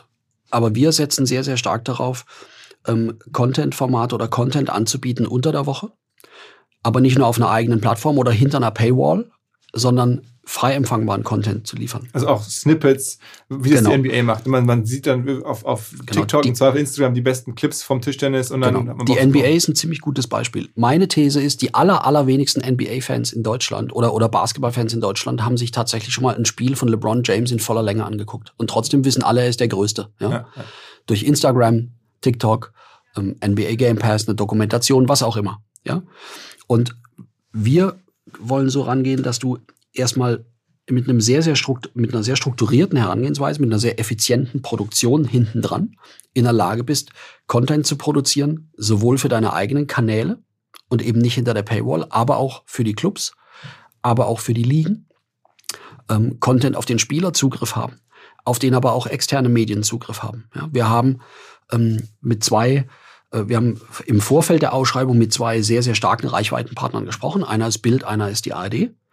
Ähm, wo ich auch tatsächlich glaube, wenn du Sportarten aus einem eng begrenzten Feld stärker in die Mitte der Gesellschaft tragen möchtest, dann darfst du eben nicht nur die, die du schon hast, noch intensiver ansprechen, sondern du musst auch neue Zielgruppen ansprechen mit einer anderen redaktionellen Sprache. Also am ja? Ende anders über den Content, den du ja zum Teil teuer bezahlst, nachzudenken und trotzdem auch Stücke davon gratis wegzugeben. Genau. Ähm, in der Hoffnung dann dafür sozusagen Aufmerksamkeit zu bekommen und Interesse zu generieren. Ich bin fest von überzeugt, je mehr frei empfangbare Bilder du siehst unter der Woche, ähm, je mehr dir die Faszination des Sports klar wird, ähm, spektakuläre Ballwechsel, tolle Szenen, gute Typen, umso mehr verankert sich dieser Sport irgendwann im Mindset einer, einer Sportcommunity. Genau das ist übrigens im Fußball passiert, das wird oft unterschätzt. Nur war Fußball, übrigens nicht nur in Deutschland, sondern in Europa, aufgrund seiner finanziellen Rahmenbedingungen und aufgrund seiner Strukturen in der Lage, wann immer ein neuer Kanal aufkam, egal ob das Facebook war oder YouTube ähm, oder es gab irgendwann Mobile Devices, du hast den Content anders geschnitten und präsentiert. Es gab irgendwann Instagram, dann TikTok. Fußball in Amerika, die NFL oder die NBA war immer sofort da. weil sie strukturell so aufgestellt waren, dass sie den Content sofort produzieren konnten. Und das sind alles Kanäle, die eine One-to-One-Beziehung zum Fan aufbauen. Aber es war doch trotzdem jetzt irgendwie bei der DFL eigentlich nicht so, dass Fußballbilder aus dem von Bundesligaspieltagen, die wurden doch immer sehr, sehr geschlossen gehalten. Also das, die NBA hat das ja schon seit ein paar Jahren anders gemacht, dass man da irgendwie dann auch von den Spieltagen die besten Schnipsel sehen konnte. Ähm, und im Fußball ich, ich glaube dir ja total deine, deine, deine, und ich teile deine, deine, deine Einschätzung. Aber man, ich, meine Beobachtung war, dass es bei der DFL in den letzten Jahren nicht möglich war, dass die Rechte Eigentümer scheinbar gesagt haben, nee, wir geben das so nicht frei, wir möchten das so nicht, oder dass ihr das nicht durchsetzen konntet, dass irgendwie Schnipsel irgendwie auf den Plattformen gestreut wurden. Das war nicht ja, drin. Sehe ich anders. Sehe ich anders. Die, die, die, Umf die direkte Berichterstattung nach dem Spieltag, ne, die endet dann aber dienstags 0 Uhr. Ja? Aber die Faszination des Spiels am Wochenende, ne, ob dann ein Haaland da war oder jetzt Musiala bei, äh, äh bei, bei Bayern München, der, der wahrscheinlich einer der nächsten absoluten Superstars wird, die wird natürlich sehr, sehr stark kreiert durch Social Content. Und der war da, aber auch der muss produziert werden. Und wir gehen eben dahin und sagen, wir produzieren diesen Content, wir stellen den Clubs aber auch Rechte zur Verfügung ähm, und den Ligen. Manche Ligen sind aber strukturell gar nicht in der Lage, aus diesen Rechten Content zu produzieren, weil sie einfach zu klein sind, wo wir versuchen wollen, gemeinsam mit den Ligen tatsächlich in eine Content-Produktion zu kommen, um einfach die, die Bewegbilder aus diesen fantastischen Sportarten zu einem selbstverständlichen Gegenstand der deutschen Medienlandschaft werden zu lassen. Dazu zählt dann eben auch ein Partner wie Bild. Dazu zählt aber zum Beispiel auch, mit denen wir in wirklich sehr, sehr guten Gesprächen nach wie vor sind, ähm, die äh, eine ARD, ja, die mit mit ihrer Marke Sportschau immer noch eine der ikonischsten Marken der deutschen Medienlandschaft hat, die regional verankert ist, die bei allen Diskussionen, die man da führt, das darf man, glaube ich, nicht übertragen auf eine gesamte Organisation, ähm, die großartige Sportredaktionen haben, ähm, die vor Ort präsent sind und auch die Menschen vor Ort ansprechen und die eben andere Menschen ansprechen als die, die heute schon da sind. Mhm. Auch dort findest du heute keine Bewegtbilder. Ja? Glaubst du, dass Bild zum Beispiel selber auch eine Sportart oder generell ein Thema groß machen kann, das aus sich selbst heraus nicht groß ist? Das ist am Ende, ja, produziert ihr Content, den ihr dann auch denen zur Verfügung stellt, in einem gewissen Tausch, ihr gebt denen den Content und die geben euch damit dann sozusagen den, den Lead äh, oder die Aufmerksamkeit der Zuschauer, die dann im Zweifel zu euch rüberrutschen. Genau, also in einem Falle wie bei solchen Medienunternehmen, wie es jetzt eben zum Beispiel Bild ist oder, oder eine ARD, wir sprechen auch, wir haben sehr gute Gespräche mit, der ZDF, mit dem ZDF. Ich habe mit all diesen Häusern ja jahrelange sehr, sehr vertrauensvolle Beziehungen. Ähm, für die produzierst du natürlich keinen Content. Ne? Das machen die schon selbst im Rahmen der redaktionellen Hoheit. Aber sie brauchen erstmal die Rechte, das zu dürfen, was sie vorher gar nicht hatten. So, macht ihr dann so Sublizenzen, dass die dann quasi ein Recht mit Das werden hinterher im Idealfall Kooperationen, wo bestimmte Rechte zur Verfügung stehen und diese und auch diese äh, Sender können damit planen. Und in dem nächsten Schritt, du hast eben NBA angesprochen, finde ich ein sehr sehr gutes Beispiel. Auch da muss, glaube ich, ein Medienunternehmen, auch ein Pay-Anbieter seine Sichtweise ändern. Ähm, ich selbst lebe jetzt in Frankfurt, da spielen zum Beispiel die Fraport Skyliners. Ja, so. Ähm, die FAZ muss ja aber auch digitaler werden oder die Frankfurter Rundschau. Bisher haben die keine Bewegtbilder von den Fraport Skyliners, um Spielberichte nacherzählen zu können. Und dann reicht es halt nicht, mittwochs in, ein Standfoto von Getty Images zu haben. Ne? Damit kann auch eine Sportredaktion wenig anfangen. Damit kann aber auch eine, äh, eine Vermarktungseinheit dieser Zeitung wenig anfangen. Auch dort wollen wir einfach unsere Sichtweise auf diesen Content komplett ändern. Ja, wir sind die Rechteinhaber. Ja, wir wollen Pay-Abos verkaufen. Unser Ansatz ist aber, dass wir unter der Woche sehr viel Content frei zugänglich machen wollen für andere Medien, bis hin zu Fachmedien, ähm, ob Basketball, Handball, Volleyball, Tischtennis, wo du Fachmedien hast, wo du Podcasts hast, wo du Videocasts hast, ja, die sagen, eigentlich würden wir uns diesen Content auch gerne angucken. Genau in diese Richtung wollen wir uns entwickeln. Ähm, ist denn das Portfolio an Sportarten jetzt erstmal zum Start fertig? Also wir haben jetzt vier Stück, ne? Volleyball, Tischtennis, Handball, Basketball. Also wie viel ist da noch denkbar? Also grundsätzlich haben wir uns dazu entschieden, die Second-Tier-Sportarten anzusehen, die auf Liga-Basis einen Bundesliga-Charakter haben, ne? die also erstens mal seriellen Charakter haben und nicht wie zum Beispiel ähm, und nicht auf Einzelevents zu gehen, die du ja Pay-per-View anbieten könntest, ne? ja. weil das bietet sich einfach nicht an für so ein für so ein Abo-Modell. Ja? Ähm, du kannst natürlich so ein Pay-per-View-Modell, das ist in Amerika im Boxen sehr sehr bekannt, ja. ja? Ähm, und wird umgesetzt. Wir haben uns, ähm, wir wollen auf Ligen, die einen seriellen Charakter haben, die, die auch einen gewissen Leistungscharakter haben und die wir als die Second-Tier-Ligen definiert haben. Und für den Moment haben wir vielleicht bis auf eine Ausnahme äh, wo wir noch in Gesprächen sind, haben Eis wir erstmal uns. Noch fehlen vielleicht? Hm? Eishockey fehlt noch? Eishockey hätten wir gerne gehabt. Da hat sich Eishockey entschieden, bei ihrem bisherigen Rechtepartner zu bleiben. Okay. Ähm, Hockey fällt mir noch ein, habe ich bei Saison gesehen. Gibt es da, ähm, gibt's auch.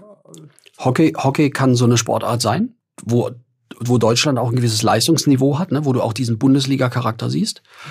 Ähm, da muss man eben entlang der Wertschöpfungskette sehen und ich glaube, da macht die Liga gute Fortschritte. Ähm, aber da muss natürlich erstmal wenn du so möchtest, auch der Rahmen entstehen, dass ein mediales Produkt kreiert werden kann. Hockey ist zum Beispiel nicht sehr leicht zu produzieren. Das ist, sind oft Außenaufnahmen, da musst du Kameras unter Umständen auf einem ganz anderen, auf ganz anderen Leveln installieren. Die müssen auch installiert bleiben. Da sind wir aber in guten Gespräch mit der Liga, die sich da sehr, sehr kluge Gedanken macht. Also da gibt es dann gerüchteweise die Idee, dass dann Hockeyspieltage demnächst in einem Stadion stattfinden, gar nicht mehr irgendwie über das Land verteilt, dass man das ein bisschen mehr bald und irgendwie an einem Wochenende in Hamburg spielen dann alle nacheinander weg, um es produktionsmäßig ein bisschen einfacher zu machen. Solche Gedanken? Also wenn wir in Gesprächen mit einer Liga sind, dann hm, belasse ich es in der Regel auch bei den Gesprächen mit der Liga. Ähm, machst du denn denn nicht auch manchmal Sorgen, dass ähm, die Ligen ähm, ja im Handball vielleicht noch schon die Besten der Welt sind. Also da ist die deutsche Handballliga, glaube ich, ja wirklich stark. Aber dann schon, wenn man auf Basketball guckt oder auf Volleyball guckt, ähm, das ist ja gar nicht mehr äh, teilweise weit entfernt von den besten Ligen der Welt. Also die deutschen Basketballfans sind das eigentlich in Wahrheit ähm, BBL-Fans, also die deutsche Liga, oder sind das nicht am Ende auch NBA-Fans und ähm, die wirst du ja dann nicht servicen können. Also die, die haben ja dann von, von deinem Produkt eigentlich nichts, weil die wollen ja NBA sehen. Ne? Also ist das nicht, äh, überschätzt man da oder ist da, muss man den Sport da nicht mehr nochmal einteilen in ähm, ja, Fans der wirklich deutschen Liga und auch Fans des, der Sportart, die die Besten sehen wollen, auch die besten Deutschen. Ja, und dann sind die beim Eishockey in den USA, beim Basketball in den USA, beim Volleyball sind die woanders und so weiter. Hm. Beim Hockey übrigens auch, da sind die auch in Belgien oder so.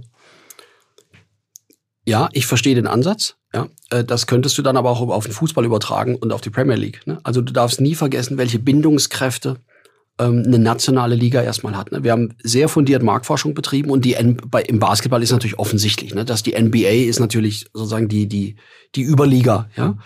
Ähm, aber die, die, die BBL hat ein sehr, sehr großes Fanpotenzial. Sehr großes Fanpotenzial, sonst hätten wir die Rechte übrigens auch nicht erworben, sonst hätte uns, hätte uns das auch nicht interessiert, weil wir machen das ja auch, wir sind ja jetzt keine Charity-Veranstaltung, also wir wollen damit ja schon ein Geschäftsmodell aufbauen. Ähm, und sicherlich interessieren sich BBL-Fans auch für die NBA, es mag auch ein paar NBA-Fans geben, die sagen, BBL interessiert mich eigentlich nicht so. Aber wenn du dich für Basketball interessierst in Deutschland, folgst du immer automatisch auch irgendwie der BBL. Ja? Jedenfalls die aller, allermeisten. Und da ist die Fanbindung deutlich größer, als das vielleicht der ein oder andere so einschätzt. Siehst du das bei der Bundesliga wirklich so ähnlich? Weil ich habe auch manchmal, ich meine, du kennst dich ja mit der perfekt aus, immer die Sorge, dass selbst die Bundesliga immer mehr abgehängt wird in der Wahrnehmung von der Premier League. Also wenn ich mir heute, habe ich im Zug hierher die Süddeutsche gelesen, auf der Titelseite war dann sofort Thema irgendwie Tuchel und Chelsea und, und also das war früher ja gar nicht so, dass jetzt deutsche Trainer die Stars sind in England, damit wird über England berichtet, die besten Spieler sind in England. Ähm, also man hat die Premier League schon fast ähm, genauso auf Augenhöhe in der Wahrnehmung wie die Bundesliga. Geht mir jetzt so. Und wenn man das mal so weiterdenkt und noch mehr ähm, Gelder da reinfließen, noch mehr Stars da hinkommen, dann ist irgendwann vielleicht genauso eine Situation äh, wie die NBA, wo dann halt eigentlich alles stattfindet und dann die Bundesliga unter ferner liefen ist. Machst du dir da Sorgen drum? Ähm, also ich habe mir, wie gesagt, vorgenommen, nicht über, äh, nicht über die Zukunft der Bundesliga zu spekulieren und damit werde ich jetzt auch nicht anfangen. Ne? Da sind jetzt heute andere für verantwortlich und wenn ich da wenn da jemand meine Meinung möchte, dann rufen die mich an und dann sage ich die denen aber nicht öffentlich. Ja. Mhm. Ähm, ich sagte nur deshalb, weil du das angesprochen hattest, ähm, habe ich darauf abgehoben. Es ist ja nicht so, dass die Nachfrage nach der Bundesliga jetzt einbricht, ja, wegen der Premier League, sondern, und da hast du recht, da sind wir aber wieder bei dem Thema Community. Ähm, ein Bundesliga-Fan interessiert sich in der Regel für eine Premier League. Ein Handball-Fan interessiert sich in der Regel für eine Champions League. Ein Fan der zweiten HBL interessiert sich aber auch für die erste HBL. Deshalb ist unser Ansatz ja auch erstmal zu sagen, wir möchten ausgehen von der nationalen Liga schrittweise, und da haben wir einen langfristigen Ansatz, ja, möchten wir schrittweise weitere Wettbewerbe dazu addieren, sodass wir tatsächlich, jetzt im Falle Beispiel Handball, eben tatsächlich irgendwann sagen können, das ist Home of Handball. Mhm. Ja. Deshalb die HBL ist ja so strukturiert, dass da auch die zweite Handball-Bundesliga ähm, mit dabei ist. Und ähm, selbstverständlich sprechen wir da auch mit anderen Wettbewerben. Aber das ist kein Wunschkonzert. Manche Rechte bekommst du, manche bekommst du nicht. Andere hatten dann vielleicht Vorstellungen, wo wir sagen, hm, aber zu dem Preis halt nicht. Ja? Ähm, und deshalb muss man das schon auf langer Sicht an, auf die lang, auf eine längere Sicht anlegen. Wir sehen aber sehr stark, dass die nationalen Ligen zu einem richtigen Preispunkt ein sehr gutes Potenzial mitbringen, um hinterher eine Ausgangsbasis vielleicht für mehr zu sein. Ja? Dass auf lange Sicht die NBA nie bei uns läuft, würde ich nicht, oder dass wir uns nie für die NBA interessieren, ähm, würde ich so auch nicht sagen wollen. Ne? Weil uns, ich habe es ja eben gesagt, wir fangen immer erstmal bei dem Fan an. Mhm. Ne? Und bei dem nationalen Fan. Und auch bei dem Einstiegsprodukt, das ihr euch mal als junge Firma erstmal leisten könnt, ähm, während die NBA-Rechte werden ja viel teurer. Ne? Ich habe mit der NBA darüber noch nicht gesprochen. Es dreht sich aber immer erstmal darum, was ist der Anker. Und ich bin von überzeugt, die nationale Liga ist, der, ist immer der Anker für das Thema eines gewissen Fanpotenzials. Mit Ausnahme vielleicht einer NFL, weil wir bisher auch keine wirklich nationale Liga hatten. Ja. Guckst du dir an, was die da machen? Da gibt es ja mittlerweile ein Konsortium, das sozusagen eine, European Football League baut. Klar, ich kenne die Akteure auch, die das gemacht haben und ich finde die Idee auch ganz gut. Ne? Ich selber war vor vielen, vielen Jahren, ja, ist jetzt ein bisschen Opa erzählt vom Krieg, aber ähm, war, war ich damals noch, äh, als äh, Düsseldorf Rheinfire gespielte, gab es Düsseldorf Rheinfire und Frankfurt Galaxy. Die, die, haben die, äh, die haben ja die Namen wieder äh, aktiviert, genau. Berlin Thunder mit Axel Kruse. Ja, ja. Ähm, und das waren damals tolle Events. Vielleicht war die Anspruchshaltung oder die Anforderungshaltung, wie schnell sich das rechnet, ein bisschen zu hoch und die Medienlandschaft war eine andere. Ja? Aber ich finde die Idee, das jetzt aufzusetzen, gut.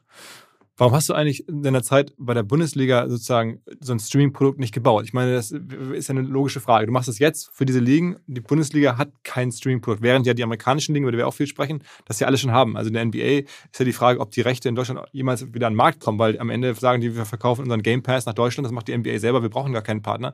Oder die NFL, die gibt jetzt noch die Rechte ähm, an, an, an RTL demnächst, aber die haben ja auch ihr eigenes Streaming-Produkt. Man kann auch irgendwie bei der NFL selber einen, einen Game Pass kaufen und so ähm, oder, oder ein Jahresabo ähm, sondern sind ihre eigene Streaming-Plattform. Warum ist es die Bundesliga nicht? Naja, du musst ja immer sehen, was bringt. Du, du machst es ja nicht aus, ähm, ähm, du machst ja nicht aus Spaß an der Freude, sondern du musst ja auch immer sehen, was, was löst du damit in dem Markt aus. Ne? Also äh, nochmal über eine Fußball-Bundesliga, ich will da nicht zu viel drüber sprechen, aber Tatsache ist, ähm, das war bisher in dem Markt, hattest du einfach so eine hohe Nachfrage. Was hätte es dir da gebracht zu sagen, ich nehme jetzt so und so viel äh, Rechte raus? Ähm, versuche den versuche ein eigenes Produkt aufzubauen, was im Zweifel die bestehenden Marktpartner, die bereit sind, sehr, sehr attraktive Preise zu bieten, ähm, im Zweifel eher noch beschädigt. Ja, ist das dann ein schlauer Move? Ne? Und auch eine NBA, der NBA Game Pass, den haben sie ja nicht in erster Linie für den amerikanischen Markt gemacht, sondern für den internationalen Markt, weil einfach die internationalen Märkte zu wenig ähm, ausgeprägt waren, genauso wie übrigens auch die Major League Baseball. Ja ähm, und auch eine NFL mit einem Game. Und auch das kommt wieder aus einer anderen, ähm, aus einer anderen Struktur, ähm, weil historisch betrachtet in Amerika die Rechte auch anders verkauft wurden. Ne? Da haben also äh, East Coast Spiele hast du dann tatsächlich an der West Coast ganz anders erwerben können und auch anders sehen können und hatten teilweise auch gar keine Abnehmer in der Vergangenheit. Ja. Also insofern muss man das immer im Kontext sehen. Ähm, in der Vergangenheit erschien jedenfalls mir das ähm, nicht als, als opportun. Vielleicht ist das äh, eine Perspektive in Zukunft, das müssen aber andere entscheiden. Hängt auch immer so ein bisschen vom Markt ab. Mhm. Ja? Ähm, welches ist aus deiner Sicht die bestgeführte Liga, so weltweit, von, von der ganzen Profiligen? Du guckst ja alle an, du bist ja extrem tief drin. Was, wo, wo sagst du, das machen die richtig gut? Ähm, ich würde sagen, ich würde sagen, technologisch gesehen ähm, die NBA, mhm. weil sie aber auch an einer etwas anderen Zielgruppe, ne, weil sie natürlich eine jüngere Zielgruppe haben. Deshalb müssen sie auch technologisch affiner sein. Ähm, die NFL steht natürlich, äh, steht natürlich über allem, kann aber als Sport nicht so einfach, ähm, nicht so einfach transportiert werden. Es ist auch nicht so leicht in andere Länder zu transportieren, hat auch national ein paar Herausforderungen mit, äh, mit Kopfverletzungen und was darf künftig in Highschools überhaupt noch gespielt werden. Ähm, die NBA ist da schon sehr, sehr stark, ja. Aber auch, ich glaube auch nach wie vor, dass, ähm, jedenfalls habe ich mich versucht, an anderen Ligen immer zu orientieren.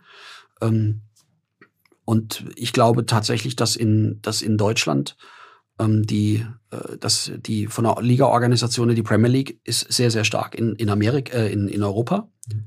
aber sehr stark getrieben vom englischen Fernsehmarkt. Ja? Der war einfach, den kann man einfach nicht vergleichen. Deshalb macht es auch keinen Sinn, einfach Medienerlöse miteinander zu vergleichen. Und so hat jede Liga äh, versucht, ihren, ihren Weg zu gehen. Ich habe die DFL auf eine bestimmte Art und Weise in Richtung eines Medienunternehmens entwickelt. Die Premier League musste das eigentlich nicht, weil sich jedes Jahr ähm, weil sich jedes Jahr äh, ähm, mal ESPN, dann mal vorher ITV, dann BT äh, und Sky gebettelt haben. Das muss man immer im individuellen Kontext sehen. Blickt man manchmal ein bisschen schon auch, sagen wir mal, äh, neidisch auf die Premier League, weil das so viele rechte Gelder da reinfließen, vor allem gerade auch internationale Vermarktungsgelder. Hast du manchmal gedacht, kann, wie kann das sein? Wie können wir dagegenhalten? Ich bin kein neidischer Mensch.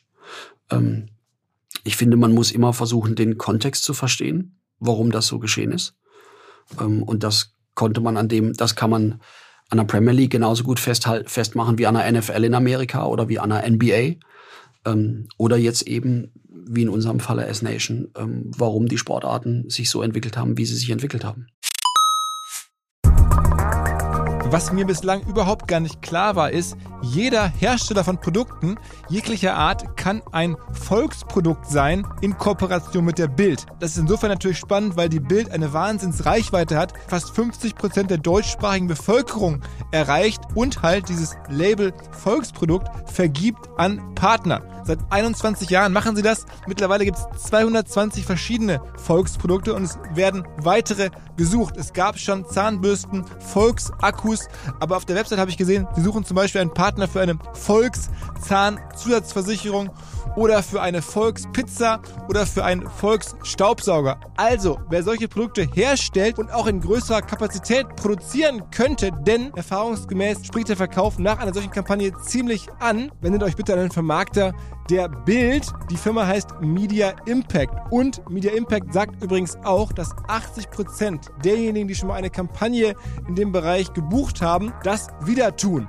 Wer jetzt hier erstmals von dieser Möglichkeit gehört hat, bekommt auf seine erste Buchung auch ein Media-Bruttovolumen von 220.000 Euro on top. Wendet euch dazu bitte direkt an Media Impact ein Wort www.ftf.de slash Bild slash Volks-Produkt und erwähnt einfach im Gespräch mit den Ansprechpartnern und Ansprechpartnern dort, dass ihr über OMR kommt und dann gibt es diesen Zuschlag. Zurück zum Podcast. Hast du noch eine Sportart auf dem Zettel, wo du sagst, die, die kommt, die können wir mit groß machen? Ich meine, Pro7 hat ja nun die NFL wirklich groß gemacht, muss man sagen. Hat ja auch Personen erfunden, Coach Esume und andere. Ähm, hast du da noch was, am, also hast du schon noch Personen vielleicht vor Augen oder, oder Sportarten, wo du sagst, da ist noch was, das sehen noch alle gar nicht? Da sind jetzt zwei unterschiedliche Fragen. Das eine, wenn du über Personen sprichst, die muss man natürlich im Kontext der Sportarten sehen. Und selbstverständlich werden Sportarten auch immer getragen von einer, von einer Kompetenz, von Kommentatoren, von Moderatoren, von Experten. Und da muss man einen guten Mix finden zwischen Menschen, die die Leute schon kennen und mögen, aber auch, äh, aber auch neuen Unikaten, Gesichtern. Die genau. Ich finde zum Beispiel, das hat The Zone super gemacht. Ja. Ähm, die, bevor, als The Zone in den Markt kam, war vorher Fußballberichterstattung groß und Expertentisch mit acht Experten und allem möglichen. Ne? Und plötzlich stehen einfach zwei Leute vor der Kamera und unterhalten sich darüber sehr, sehr kompetent. Ja. Ähm, und da gibt es sehr, sehr gute Leute in Deutschland. Ähm, und natürlich sprechen wir da auch schon mit einigen und wollen da auch mit einigen künftig gerne zusammenarbeiten. Da wissen wir auch, dass wir eine Verantwortung haben für den Produktionsmarkt, ja. Äh, und auch für den Kommentatoren oder Moderatoren und Expertenmarkt. Da haben wir eine Verantwortung, weil wenn wir die exklusiven Rechte haben, gibt es jetzt nicht mehr viele, mit denen man dann außerhalb ähm, unseres Einflusses jetzt zusammenarbeiten kann. Ähm, aber da wollen wir natürlich auch ein paar, ein paar neue ähm, Facetten setzen für die Zukunft, gerade wenn es darum geht, auch neuere Zielgruppen zu erschließen. Wann geht's los? Wann kann man abonnieren? Wann kann man die ersten Bilder sehen? Die ersten Bilder werden wir sehen können, wenn die Ligen nächstes Jahr beginnen. Deshalb ist es auch immer wichtig, dass Ligen frühzeitig ihre Rechte vergeben, weil nur dann hat ein neuer Anbieter überhaupt eine Chance, in den Markt zu kommen. Ja, je länger du wartest als Rechteanbieter mit einer Ausschreibung, umso wahrscheinlicher ist es, dass sich nichts ändert. Okay, das heißt, das Produkt ist Geht's los. zum ersten Mal anfassbar und, und ist dann irgendwann im weiß nicht, Frühsommer oder Frühjahr nächsten Jahres, dass so langsam man dann irgendwie euch sieht, euch wahrnimmt als, als Content-Plattform. Genau. Du musst ja auch erstmal Bilder haben. Ne? Also wir haben keine historischen Bilder. Es gibt auch in der Form nicht, äh, es sind auch Archivbilder nicht so ausgeprägt wie jetzt in anderen Sportarten. Deshalb müssen wir ähm, das Wort ist ein bisschen oft gebraucht, aber äh, dieses Storytelling müssen wir ein bisschen anders und ein bisschen kreativer angehen. Ne?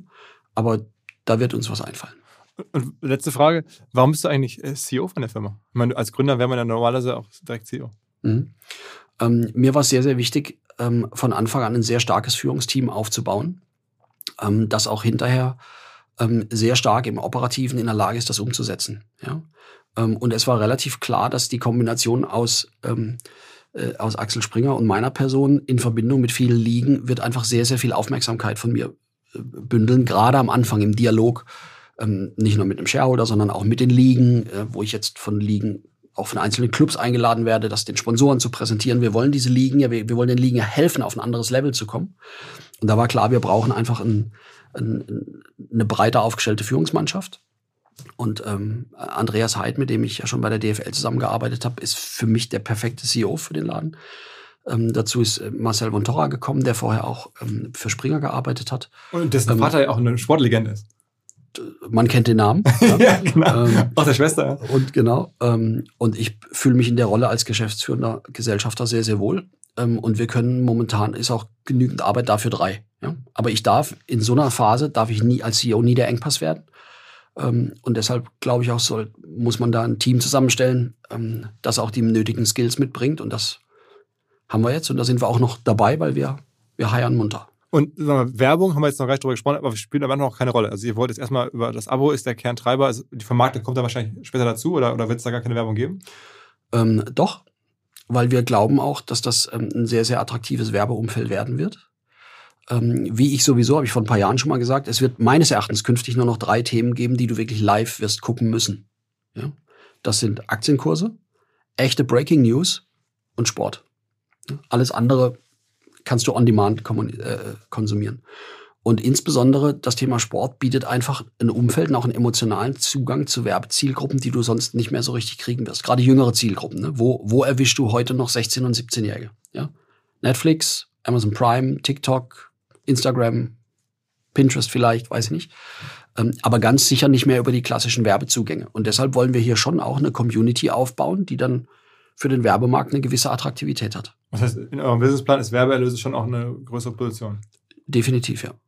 Und ich meine, die Ligen selber haben da auch was davon, weil wenn ihr das alles an den Start bekommt, dann können die für ihre Naming Rights und so auch wieder richtig mehr bekommen. Klar. Und mit dem Konzept, über das wir eben sprachen, Content unter der Woche, ist, wenn du so möchtest, auch für Ligasponsoren, Clubsponsoren, aber auch für unsere Partner die Aktivierung quasi mit eingebaut. Ja? Das gab es halt auch in der Vergangenheit nicht unbedingt. Ne? Weil wenn, wenn eben ähm, in, wenn Sportarten eigentlich vorwiegend am Wochenende live stattfinden und unter der Woche relativ wenig Rechte und relativ wenig Bewegtbild zur Verfügung steht. Und dazu, wie ich eben sagte, auch reichweitenstarke Partner, wie zum Beispiel ein Bild, wie es auch eine ARD sein kann, wie es auch ein ZDF sein kann und andere, aber eben auch lokale Zeitungen ähm, in ihrer Berichterstattung nicht auf Bewegtbild zugreifen können, dann nimmt natürlich die Attraktivität als Werbeasset ab. Beziehungsweise für einen Club nimmt sie zu mit unserem neuen Konzept und das ist eben auch Teil ähm, unseres Ansatzes, dass wir diese Ligen in allen Dimensionen auf ein neues Level heben wollen. Weil die machen bisher fünf Prozent ihrer Umsätze mit Medienerlösen, aber 60 Prozent mit Sponsoring. Das heißt, wenn die Sponsoringerlöse um zehn Prozent steigen, entspricht das einer Verdoppelung der Medienerlöse. Ja, und wenn du als Liga wirklich dich weiterentwickeln möchtest und auch zunehmend eine, die vielleicht die beste Liga in einer Sportart bleiben möchtest oder werden möchtest, dann musst du eben in allen Dimensionen wachsen und nicht nur auf einen Medienvertrag hoffen. Es ist ja kein klassisches Startup, ähm, sondern es ist ja eine, eine Firma, die Axel Springer mit dir gemeinsam gründet. Ähm, deswegen gibt es auch keine Kommunikation über, über Funding-Runden oder Business Angel, Gelder, die da reinfließen oder dann irgendwelche größeren Investorengelder. Aber was braucht man, um sowas aufzubauen eigentlich? Was ist denn so eine Dimension? Da bist du der Experte. Aber du musst, also du hast ja auch einen Businessplan. Also kommt genau. man damit 30, 40 Millionen Euro hin, sowas in Gang zu bringen? Über Zahlen spreche ich hier nicht öffentlich. Das ist auch, auch wenn du es, auch wenn du es noch so charmant verpackst. du hast ja gesehen, was The Zone ja. ver verbrennt tatsächlich über Jahre, wie viel Geld die ausgeben. Natürlich auch, haben die andere Rechte gekauft, anderer Ansatz. Aber da gibt es ja diesen Milliardär im Hintergrund, hast ja alles wahrscheinlich natürlich auch im Kopf. Äh, ähm, Len Blavatnik. Äh, genau, von Access Industries, der da jetzt hunderte von Millionen oder ja. vielleicht sogar noch mehr reingeschoben hat. Ja, ist aber ja ein ganz anderer Ansatz. Ja.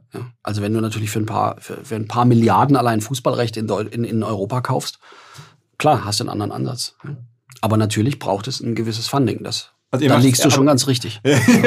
aber ihr macht es eher von unten sozusagen, bottom-up, nicht sofort die teuersten Rechte, sondern offensichtlich, sondern eher, man wächst so organisch und dann steigert man sich über die Zeit in die größeren Rechte-Kategorien vielleicht hinein, hast du gerade gesagt, so MBA und so. Ich habe das ganz am Anfang auch mal gesagt, die Perspektive war nie zu sagen, das wird jetzt irgendwie das The Zone für Handball, sondern mein Ansatz war eigentlich eher, lass uns mal über das deutsche ISBN sprechen. Ne? Und ISBN hat mit Traktorfahren und Fliegenfischen angefangen. Womit sie aber vor allem an, also zugespitzt, ne? aber womit sie vor allem angefangen haben, war mit einer ganz anderen Einstellung. Und da sind wir wieder bei dem Thema, mit einem ganz anderen Commitment, mit einem ganz anderen Fokus zu Sportarten, die bisher einfach überhaupt nicht im Fokus standen. College Basketball, College Football, ja. Das waren Themen, ähm, Die, die sind dort relevant. erst entstanden. Die waren nicht so relevant, die flogen unterm Radar. Da sagt auch jeder, was willst du denn damit? Aber da glaube ich, das sind wir ja eben durchgegangen sozusagen, dass durch zahlreiche technologische Entwicklung und gleichzeitig einem vorhandenen Fanpotenzial, das, das ein hohes Maß an Emotionalität und an Treue mitbringt, sich eine Situation ergeben sollte, wo es möglich ist, erfolgreiches Geschäft aufzubauen. Also ich würde es mir sehr wünschen, weil ich bin ne, bekannter Sportfan und auch gerade irgendwie auch Amateursportfan oder von diesen Sportarten ähm, in Hamburg immer mal wieder eine Halle. Ähm, Towers äh, insbesondere. Also insofern, ähm, ich drücke dir die Daumen. Äh, werde auf jeden Fall Kunde werden, ähm, sobald es möglich ist. Dann haben wir ja schon mal einen. genau, ein, einer ist schon mal da. Wird auch ein paar überzeugen. Ähm, äh, ja. dann, dann schauen wir mal. Also vielleicht können wir ja mal, weiß ich nicht, in anderthalb Jahren also uns zum Update treffen. Mal gucken, wie es dann angelaufen ist. Machen wir sehr gerne. Danke für die Einladung. Hat Spaß gemacht. Ja, danke dir fürs Mitmachen. Danke, danke dir. Ciao, ciao. So, das war das Gespräch mit Christian Seifert und versprochen für einige Wochen jetzt auch das Ende von Sportbusiness oder Sportcontent auf OMR. Wir machen jetzt eine kleine Sportpause und widmen uns anderen Themen in den nächsten Tagen. Es kommen große Sachen, aber jetzt erstmal, wie versprochen, mein Kollege Flo Adomeit und der Krypto-Veteran und Experte Julius Nagel. Mittlerweile gibt es 24 Folgen von Alles Coin, Nichts Muss. Jetzt mal hier aus gegebenem Anlass ein kleiner Teaser, ein Hinweis darauf, was die da seit Wochen schon Geiles besprechen, weil einfach dieser ganze äh, Merger da rund um Ethereum äh, doch wirklich groß ist, glaube ich, auch, außerhalb von Krypto äh, verdient, zu, beachtet zu werden. Haben wir gedacht, wir hängen das ein bisschen an. Wer mehr davon hören möchte, findet die beiden unter Alles Coin, Nichts Muss oder wie gesagt, Flo Adomite und Julius Nagel. Auf geht's!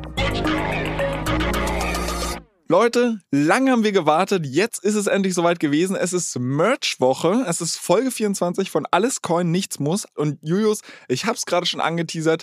Der Merch, es scheint geklappt zu haben. Du hast tatsächlich auch Glück gehabt, sondern wie es ausschaut, habe ich meine Wette verloren. Ich weiß nicht, ob ich es als Glück bezeichnen würde. Aber ja, ich äh, freue mich schon drauf, äh, deinen Einsatz dann nächste Woche auf dem Oktoberfest zu sehen wie du dann am späteren Abend dem einen oder anderen den Merch in vollen Zügen erklärst äh, ja, auf der Wiesen. Äh, für alle Hörer, die jetzt irgendwie zum allerersten Mal hier reinhören, wir hatten tatsächlich vor ein paar Wochen gewettet, wann der Merch tatsächlich stattfindet. Und du hattest gesagt, irgendwann zwischen dem 13. und 15. September. Ich hatte gesagt, pass auf, das Ding hat sich so häufig verschoben, da passiert noch mal was. Und unser Wetteinsatz war, der Gewinner darf den Verlierer dazu nötigen, fünf betrunkenen Menschen auf dem Oktoberfest zu erklären, was der Merch überhaupt ist und ja, warum das so eine große Nummer ist. Ich habe jetzt verloren. Ich habe schon gedacht, dass ich mich vielleicht irgendwie rauswinden kann, weil ich glaube, das Ding kam ja dann wirklich am 15. irgendwann um 10 Uhr, 11 Uhr oder sowas. Und ich habe dann schon gedacht, naja, okay, wenn ich die, wir haben ja vorher nicht spezifiziert, welche Zeitzone wir anlegen, ob ich vielleicht Glück habe, dass wenn ich äh, australische Zeit anlege, wir schon am 16. September sind, aber auch das hat mir nicht geholfen. Deshalb gib mir doch jetzt mal vielleicht nochmal so ein bisschen Input vom vorneweg. Was war jetzt eigentlich der Merch? Warum ist es so ein großes Ding und wie hast du es erlebt? Viele Fragen auf einmal, ich weiß, aber wir versuchen versuchen es einfach mal. Genau, also der Merge bezeichnet eigentlich ein größeres Update von der Ethereum-Blockchain, der, wie du schon gerade gesagt hast, seit, seit vielen, vielen Jahren eigentlich schon vorgedacht, geplant und auch äh, viele Male verschoben wurde. Und jetzt war es so, dass eine gewisse Kennzahl gesetzt wurde, die Terminal äh, Total Difficulty, TTD. Und die konnten quasi alle Akteure in dem Netzwerk äh, beobachten. Das außer mir. außer dir. Ja, das war so eine Metrik on-chain.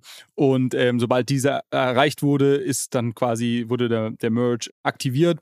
Und genau, worum geht es da? Ich glaube, wir haben es ja auch schon ein, zwei Mal hier besprochen. Ähm, Nochmal ganz kurz zusammengefasst. Ich glaube, das sind, sind mehrere Themen, aber ich glaube, so das Größte ist, ist einfach der Wechsel von einem Proof of Work Konsensalgorithmus hin zu Proof of Stake auf der Ethereum Blockchain. Das heißt, äh, das, was man bisher kannte als Mining, äh, um das Netzwerk eben abzusichern, ist jetzt, äh, gehört jetzt der Vergangenheit an, hat irgendwie acht Jahre jetzt gut äh, geklappt in der Ethereum-Welt und ab jetzt hat quasi sind es Validatoren, die dadurch incentiviert sind, das Netzwerk abzusichern, da sie quasi äh, ihre äh, etwas mit ökonomischem Wert, in dem Fall die, die Ether-Tokens, also die nativen Coins auf der Ethereum-Blockchain, die parken sie, die staken sie und ähm, wenn sie etwas tun, was sie, was sie nicht äh, tun sollten oder irgendwelche Transaktionen, die nicht valide sind, versuchen in die Blockchain reinzuschmuggeln, dann äh, wird ihnen im schlimmsten Fall quasi das, was sie gestaked haben, weggenommen. Und äh, somit ist, versucht man damit quasi Leute zu incentivieren, Gutes zu tun. Und natürlich auch die kriegen ein, ein Reward dafür, dass sie ihre Arbeit leisten ist aber viel geringer, weil du zum Beispiel ja nicht mehr die, die ganzen Stromkosten und sowas ähm, covern musst, die die Miner ja tragen müssen. Also geringer jetzt aus, aus Sicht von der Blockchain. Die muss weniger Tokens ausgeben. Prozentual gesehen ist das, glaube ich, immer noch eine spannende Rendite für, für Leute, die die Staken betreiben. Genau, das ist so das größte Update und das hat einige Folgen, äh, bringt das mit sich. Zum einen ist das so ein, so ein Grundstein, den man legt, jetzt hin zu, zu ähm, Skalierbarkeit. Also eines der großen Probleme der Ethereum-Blockchain oder auch, auch manche andere Blockchains in den letzten Jahren war ja, dass es ähm, die Nachfrage, dass das Angebot am Blockspace überstiegen hat und somit quasi die Transaktionskosten relativ schnell dann in die Höhe geschossen sind und einfach viele Leute gesagt haben, gut, wenn wir jetzt irgendwie darüber sprechen, dass das hier äh, Visa und Mastercard mal irgendwann ablösen soll und irgendwie 10.000 weitere Use Cases äh, draufkommen, dann funktioniert das so nicht. Und es ist auch, glaube ich, eine, eine, eine, gerechtfertigte Kritik. Und der Merge legt unter anderem einen Grundstein dafür, dass jetzt Ethereum auch sich skalierbar aufstellt in, in der Zukunft mit so Themen wie Sharding und noch ein paar anderen Sachen, die kommen es macht das Ganze energieeffizienter. Äh, wir werden später nochmal, äh, noch mal, glaube ich, ein bisschen im Detail drauf eingehen. Kurz gesagt, ähm, wie gesagt, Ethereum lief davor über Proof of Work. Das hat das ganze Mining ähm, gebraucht und das wurde jetzt um über 99 Prozent. Da gibt es unterschiedliche Hochrechnungen. Die sind alle so irgendwie 99,5 bis 99,8 Prozent der Ressourcen, die zuvor gebraucht wurden, ähm, braucht es jetzt nicht mehr, um, um die Blockchain abzusichern. Ich glaube, auch das ist sehr spannend, vor allem auch in der, in der aktuellen Zeit. Und, und so, wenn man sich so die Debatten in der Öffentlichkeit anschaut, ist das, glaube ich, auch ein großer Schritt nach vorne. Und ja, es verändert auch die Tokenomics. Ähm, ich glaube, das, das würde zu weit führen, das nochmal im Detail. Ich glaube, das haben wir auch schon ein, zwei Mal hier im Detail ein bisschen besprochen. Kurz gesagt, ich hatte gerade schon gesagt, das, das Netzwerk muss nicht mehr so viel Tokens ausgeben, weil zum Beispiel es keine Miner mehr gibt, die irgendwie ihre Hardware und ähm, Stromkosten zahlen müssen. Gleichzeitig gibt es einen Mechanismus auf der Blockchain, der Tokens burnt, also vernichtet. Das richtet sich danach, je nachdem, wie viel Aktivität es auf der Blockchain gibt. Und wenn man das beides zusammennimmt, also auf der einen Seite wird weniger rausgegeben, das heißt, die Inflation ist recht gering und auf der anderen Seite wird auch was verbrannt. Und es gibt ja jetzt auch die, die Möglichkeit, dass quasi der gesamte Token somit leicht deflationär wird, was natürlich für, für jemand, der diese Tokens hält, irgendwie ganz interessant ist. Genau, das sind, glaube ich, so, so High-Level die, die großen Punkte. Aber ja. wenn, also wenn ich dir da mal gleich reingrätschen darf, ne? wir haben ja jetzt irgendwie viele Wochen über den Merge gesprochen und das ist eigentlich das Ding in der Ethereum-Community. Du hast gerade über die vielen Vorteile gesprochen, die es mit sich bringt und jetzt gucke ich hier auf meinen Chart, Ether, diese Woche 16% down. Was zur Hölle? ich glaube, das muss man noch so ein bisschen, das sind nicht immer die, die gleichen Sachen. Ne? Also erstmal ähm, wurde es schon davor viel spekuliert, ob das quasi so ein Sell the News Event ist, dass, dass Leute ähm, dann danach irgendwie Tokens verkaufen. Hm, ich glaube, im Moment ist es so, was die Kurse treibt, es ist irgendwie das Makrogeschehen. Jetzt haben wir irgendwie diese Woche neue Inflationszahlen aus den USA bekommen. Ich glaube, das ist das primäre Thema, was gerade irgendwie Kurse treibt. Ich glaube, es ist, man kann nicht äh, das irgendwie abstreiten, dass quasi der Merge und, und die Änderungen, die ich gerade so versucht habe, kurz zusammenzufassen, dass das sich langfristig extrem spannend, eine extrem spannende Entwicklung ist und sich auch langfristig positiv auf den, auf den Preis auswirken äh, könnte. Das hat aber jetzt nichts damit zu tun, was jetzt irgendwie kurzfristig passiert. Ich glaube, was man gesehen hat, kurze Zeit nach dem Merge und, und wann das genau passiert ist und was so das Happening war, da kann ich gleich noch ein bisschen berichten, war der Kurs relativ stabil und dann erst jetzt in, so in den letzten zwölf Stunden ist nochmal ordentlich runtergegangen. Aber wie gesagt, also das aus meiner persönlichen Sicht jetzt nicht, äh, nicht super spannend. Ähm, ich finde es viel spannender, was es quasi langfristig ermöglicht, wenn wir irgendwie darüber sprechen, ob das wir vielleicht irgendwie wirklich mal Mainstream Adoption von irgendwie Blockchain Use Cases äh, sehen wollen. Und äh, wie gesagt, auch so diese Tokenomics-Änderung, das ist, glaube ich, auch sehr spannend. Okay, aber wie ist denn das Update jetzt tatsächlich vonstatten gegangen? Also gab es irgendwelche Major Fuck-Ups und du warst ja auch in Berlin, wurde krass gefeiert. Wie, erzähl doch mal, wie, wie hast du es erlebt? Also ich, ich muss dich echt enttäuschen. Ich hatte auch gehofft, dass wir für diese Woche so ein bisschen so irgendwie coole, einen guten Stoff haben und irgendwelche äh, crazy Sachen äh, passiert sind es ist halt fast zu gut gelaufen. Also man hat schon damit gerechnet, dass irgendwie ein paar Sachen schiefgehen werden. Und das Ganze hat stattgefunden am Donnerstagmorgen deutscher Zeit äh, gegen 8.45 Uhr, glaube ich. Also am Abend davor gab es noch den Estimate, dass es vielleicht schon so eher gegen 7 Uhr stattfindet, früh. Also ich und auch, glaube viele andere haben sich den Wecker sehr früh gestellt und haben dann schon geschaut und äh, haben dann gesagt, oh nö, dauert ja noch ein bisschen, bis eben diese äh, KPI da erreicht wird, äh, was ich vorhin erwähnt hatte. Und es gab dann auch, auch einen Livestream, wo auch so viele der Core-Devs aus der Ethereum-Welt dann irgendwie, ist auch so geil, da merkst du einfach, wie, wie klein und wie früh man noch in diesem Ökosystem ist. Es war einfach so ein Raum, wo halt so 10 Dudes oder 20 Männer und Frauen, hauptsächlich Männer, irgendwie am Boden saßen und irgendwie alle auf ihren Laptop gestarrt haben und sich dann wie so kleine Kinder gefreut haben, als es wie? losging. Und das war jetzt der Livestream. Also du hast den Leuten halt einfach zugeguckt, wie sie auf dem Monitor standen.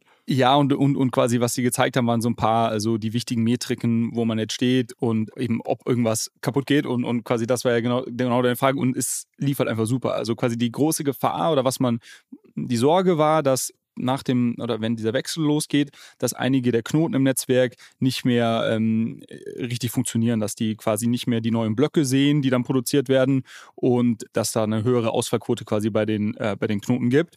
Dass das halt nicht passiert, sondern dass halt echt super funktioniert.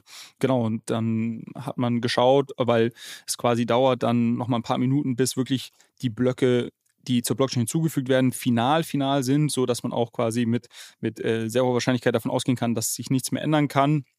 Und, und quasi, als dann diese Zeit auch rum war, glaube ich, waren dann auch alle äh, endgültig erleichtert. Also es war echt, es war fast schon langweilig, äh, weil es so gut geklappt hat.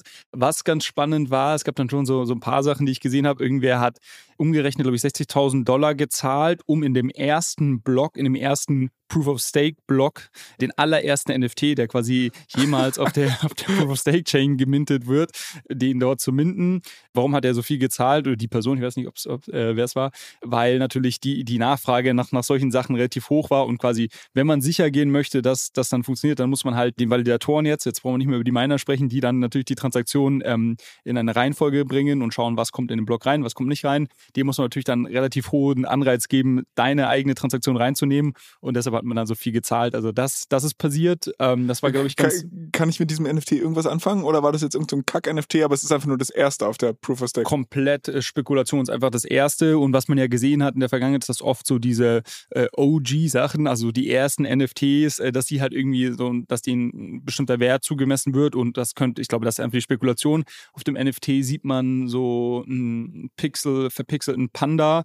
Vielleicht spannend, also vielleicht könnten Pandas die neuen Affen sein. Also äh, bisher waren ja viele, viele erfolgreiche NFT-Kollektionen immer mit Affen. Ähm, jetzt mit dem Merge äh, war so das Symbol zwei Bären, ein Eisbär und ein, ein Braunbär oder, oder ein schwarzer Bär, die quasi sich annähern und dann das quasi der Merge und was kommt raus? Ein Panda, der quasi weiß und schwarz ist. Ne? Also, ah, ja, ja, ja. Äh, genau, so, deshalb war das Panda jetzt immer, der Panda immer so das Symbol und deshalb könnte es sein, dass jetzt vielleicht irgendwie ein paar coole Panda-NFT-Kollektionen kommen, I don't know. Ähm, aber das war auf jeden Fall dort zu sehen. Und ähm, was vielleicht auch noch ganz spannend ist, wir hatten ja auch mehrmals darüber gesprochen, was passiert. Es hatten ja einige schon angekündigt, vor allem die Miner natürlich, weil die ja quasi über Nacht arbeitslos geworden sind, dass sie sogenannte Hard Forks durchführen werden, dass sie quasi die, die Blockchain ähm, kopieren und dass sie sich quasi abgabelt und es dann weiterhin eine Ethereum-Chain äh, geben wird, die auf, auf Proof of Work läuft. Und da war ja auch so ein bisschen die Befürchtung, dass das ein riesen Chaos auslöst und wie viele Forks wird es dann da geben und so weiter. Im Endeffekt muss man sagen, vom, vom Standpunkt heute, wir nehmen irgendwie Freitagvormittag auf, ist da nicht viel Spannendes passiert. Ich glaube ehrlicherweise, dass die es einfach ein bisschen, ja, auf gut Deutsch verschissen haben, weil die irgendwie ihren, ihren Code nicht rechtzeitig ähm, geschippt haben.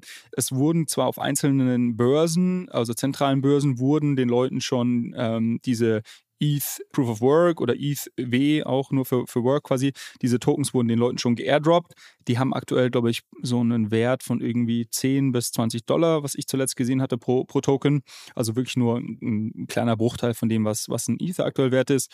Aber da findet jetzt noch nicht so unglaublich viel Aktivität statt. Also das, auch das, weil du gefragt hast, was ist quasi Spannendes passiert, auch das war relativ langweilig. So in Summe, es lief super, aber es gab wenig irgendwie crazy News, äh, über die wir jetzt, über die wir jetzt sprechen können. Okay, wenn ich jetzt aber in meine Wallet gucke, also für mich hat sich jetzt eigentlich überhaupt nichts verändert. Ich sehe immer noch meinen beschaulichen Ether-Bestand, der seitdem wir diesen Podcast machen, sich gut dezimiert hat. Einerseits, weil ich offenweise Transaktionsgebühren ausgegeben habe, aber gut, das hat ja jetzt hoffentlich ein Ende. Äh, und auf der anderen Seite, weil halt der Kurs einfach, seitdem wir diesen Podcast machen, krass in den Keller gerauscht ist. Ich habe jetzt aber zum Beispiel noch keine Airdrops für irgendwelche Hardforks bekommen oder wo sehe ich das überhaupt? Genau, so erstmal, ich glaube, ganz wichtige Informationen, du musst gar nichts machen. Also auch da hat man jetzt gesehen, dass so ein, so ein Event ist natürlich Anlass dann wieder für super viele irgendwelche Scammer. Man hat gesehen, dass, glaube ich, der Twitter-Account von Vitalik Buterin, einem der den Gründer von Ethereum, wurde, glaube ich, irgendwie weiß nicht wie oft kopiert. Uns haben auch teilweise User Screenshots geschickt und gefragt, quasi, ist das echt? Soll ich da irgendwie draufklicken? Und ich habe auch ich hab nur geschrieben, hey, lass die Finger davon. Genau, also man muss gar nichts machen, wenn man einfach seine Assets so hält, wie man sie hält, entweder auf einer zentralen Börse oder eben in einer eigenen Wallet. Ähm, du hast ja deine in der Metamask zum Beispiel, dann ähm, verändert sich, muss man da nichts machen. Äh, das, das, das, das bleibt quasi alles so. Und das, was du jetzt noch gefragt hast, quasi, was muss ich machen, um meine äh, Tokens, die mir eventuell dann geairdroppt werden, wenn es dann solche Forks gibt, um die zu sehen die muss man, also auf einer zentralen Börse musst du auch da nichts machen. Da kriegst du, die siehst du dann einfach in deiner Liste deiner Assets. Die werden dir einfach gut geschrieben. Kriegst vielleicht noch irgendwie eine E-Mail, dass das passiert ist. Wenn du jetzt deine Tokens selber verwaltest, dann musst du diese neuen Tokens deiner äh, Liste hinzufügen. Also äh, vielleicht kennt das ja der eine oder andere. Ähm, am Metamask sieht man dann, wenn man das öffnet, so seine, seine Holdings, die man hat, die unterschiedlichen Assets. Und da kann man dann auch manuell neue hinzufügen. Das habe ich schon mal äh, für Phantom gemacht, ne? Genau, so eigentlich der gleiche Prozess. Du musst dir dann echt, also ist ein bisschen, ist ein bisschen tricky. Man muss dann quasi die Token-Adresse sich irgendwo aus dem Internet raussuchen. Sobald es die gibt, können wir das auch gerne irgendwie in der nächsten Folge dann ähm, entsprechend äh, teilen. Aber äh, ansonsten genau muss man halt irgendwie auf Twitter oder, oder von sonst wem, der das irgendwie berichtet, sich diese Token-Adresse kopieren, kann den dann manuell hinzufügen und dann siehst du auch, wie viele du von denen hältst. So, hi an alle, die bis jetzt erstmal dran geblieben sind. Das soll's gewesen sein mit unserem Teaser zu Alles Coin Nichts Muss. Wenn ihr wissen wollt, wie es weitergeht, dann geht auf jeden Fall auf unseren Kanal Alles Coin Nichts Muss. Da findet ihr nämlich nicht nur 24 Folgen, sondern auch die Show Notes, die Julius gerade angesprochen hat. Im weiteren Verlauf dieser Folge sprechen wir darüber, dass der Merch nicht nur Fans, sondern auch ein paar Hater hat. Nämlich zum Beispiel die Miner, die auf einen Schlag arbeitslos werden, aber auch einfach ein paar Kritiker, die das Haar in der Suppe suchen. Und wir versuchen halt herauszufinden, herausfinden, inwiefern diese Kritik gerechtfertigt ist. Außerdem sprechen wir über die Berlin Blockchain Week und über die Blockchain-Pläne von Starbucks. Also wie gesagt, wenn ihr Bock auf mehr habt, wenn ihr Bock auf die Shownotes habt, wenn ihr Bock auf einen guten Krypto-Podcast habt, dann geht auf den Kanal Alles Coin, nichts muss.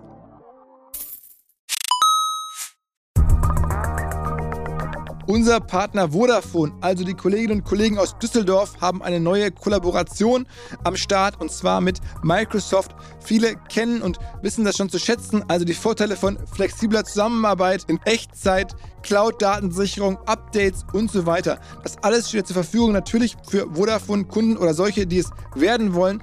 Außerdem hat es den Vorteil, wer jetzt zu Microsoft migrieren möchte. Vodafone Geschäftskundenexperten helfen dabei, auch bei der Migration von Daten und Mails, all diesen Themen und auch im laufenden Betrieb wird man natürlich nicht alleine gelassen.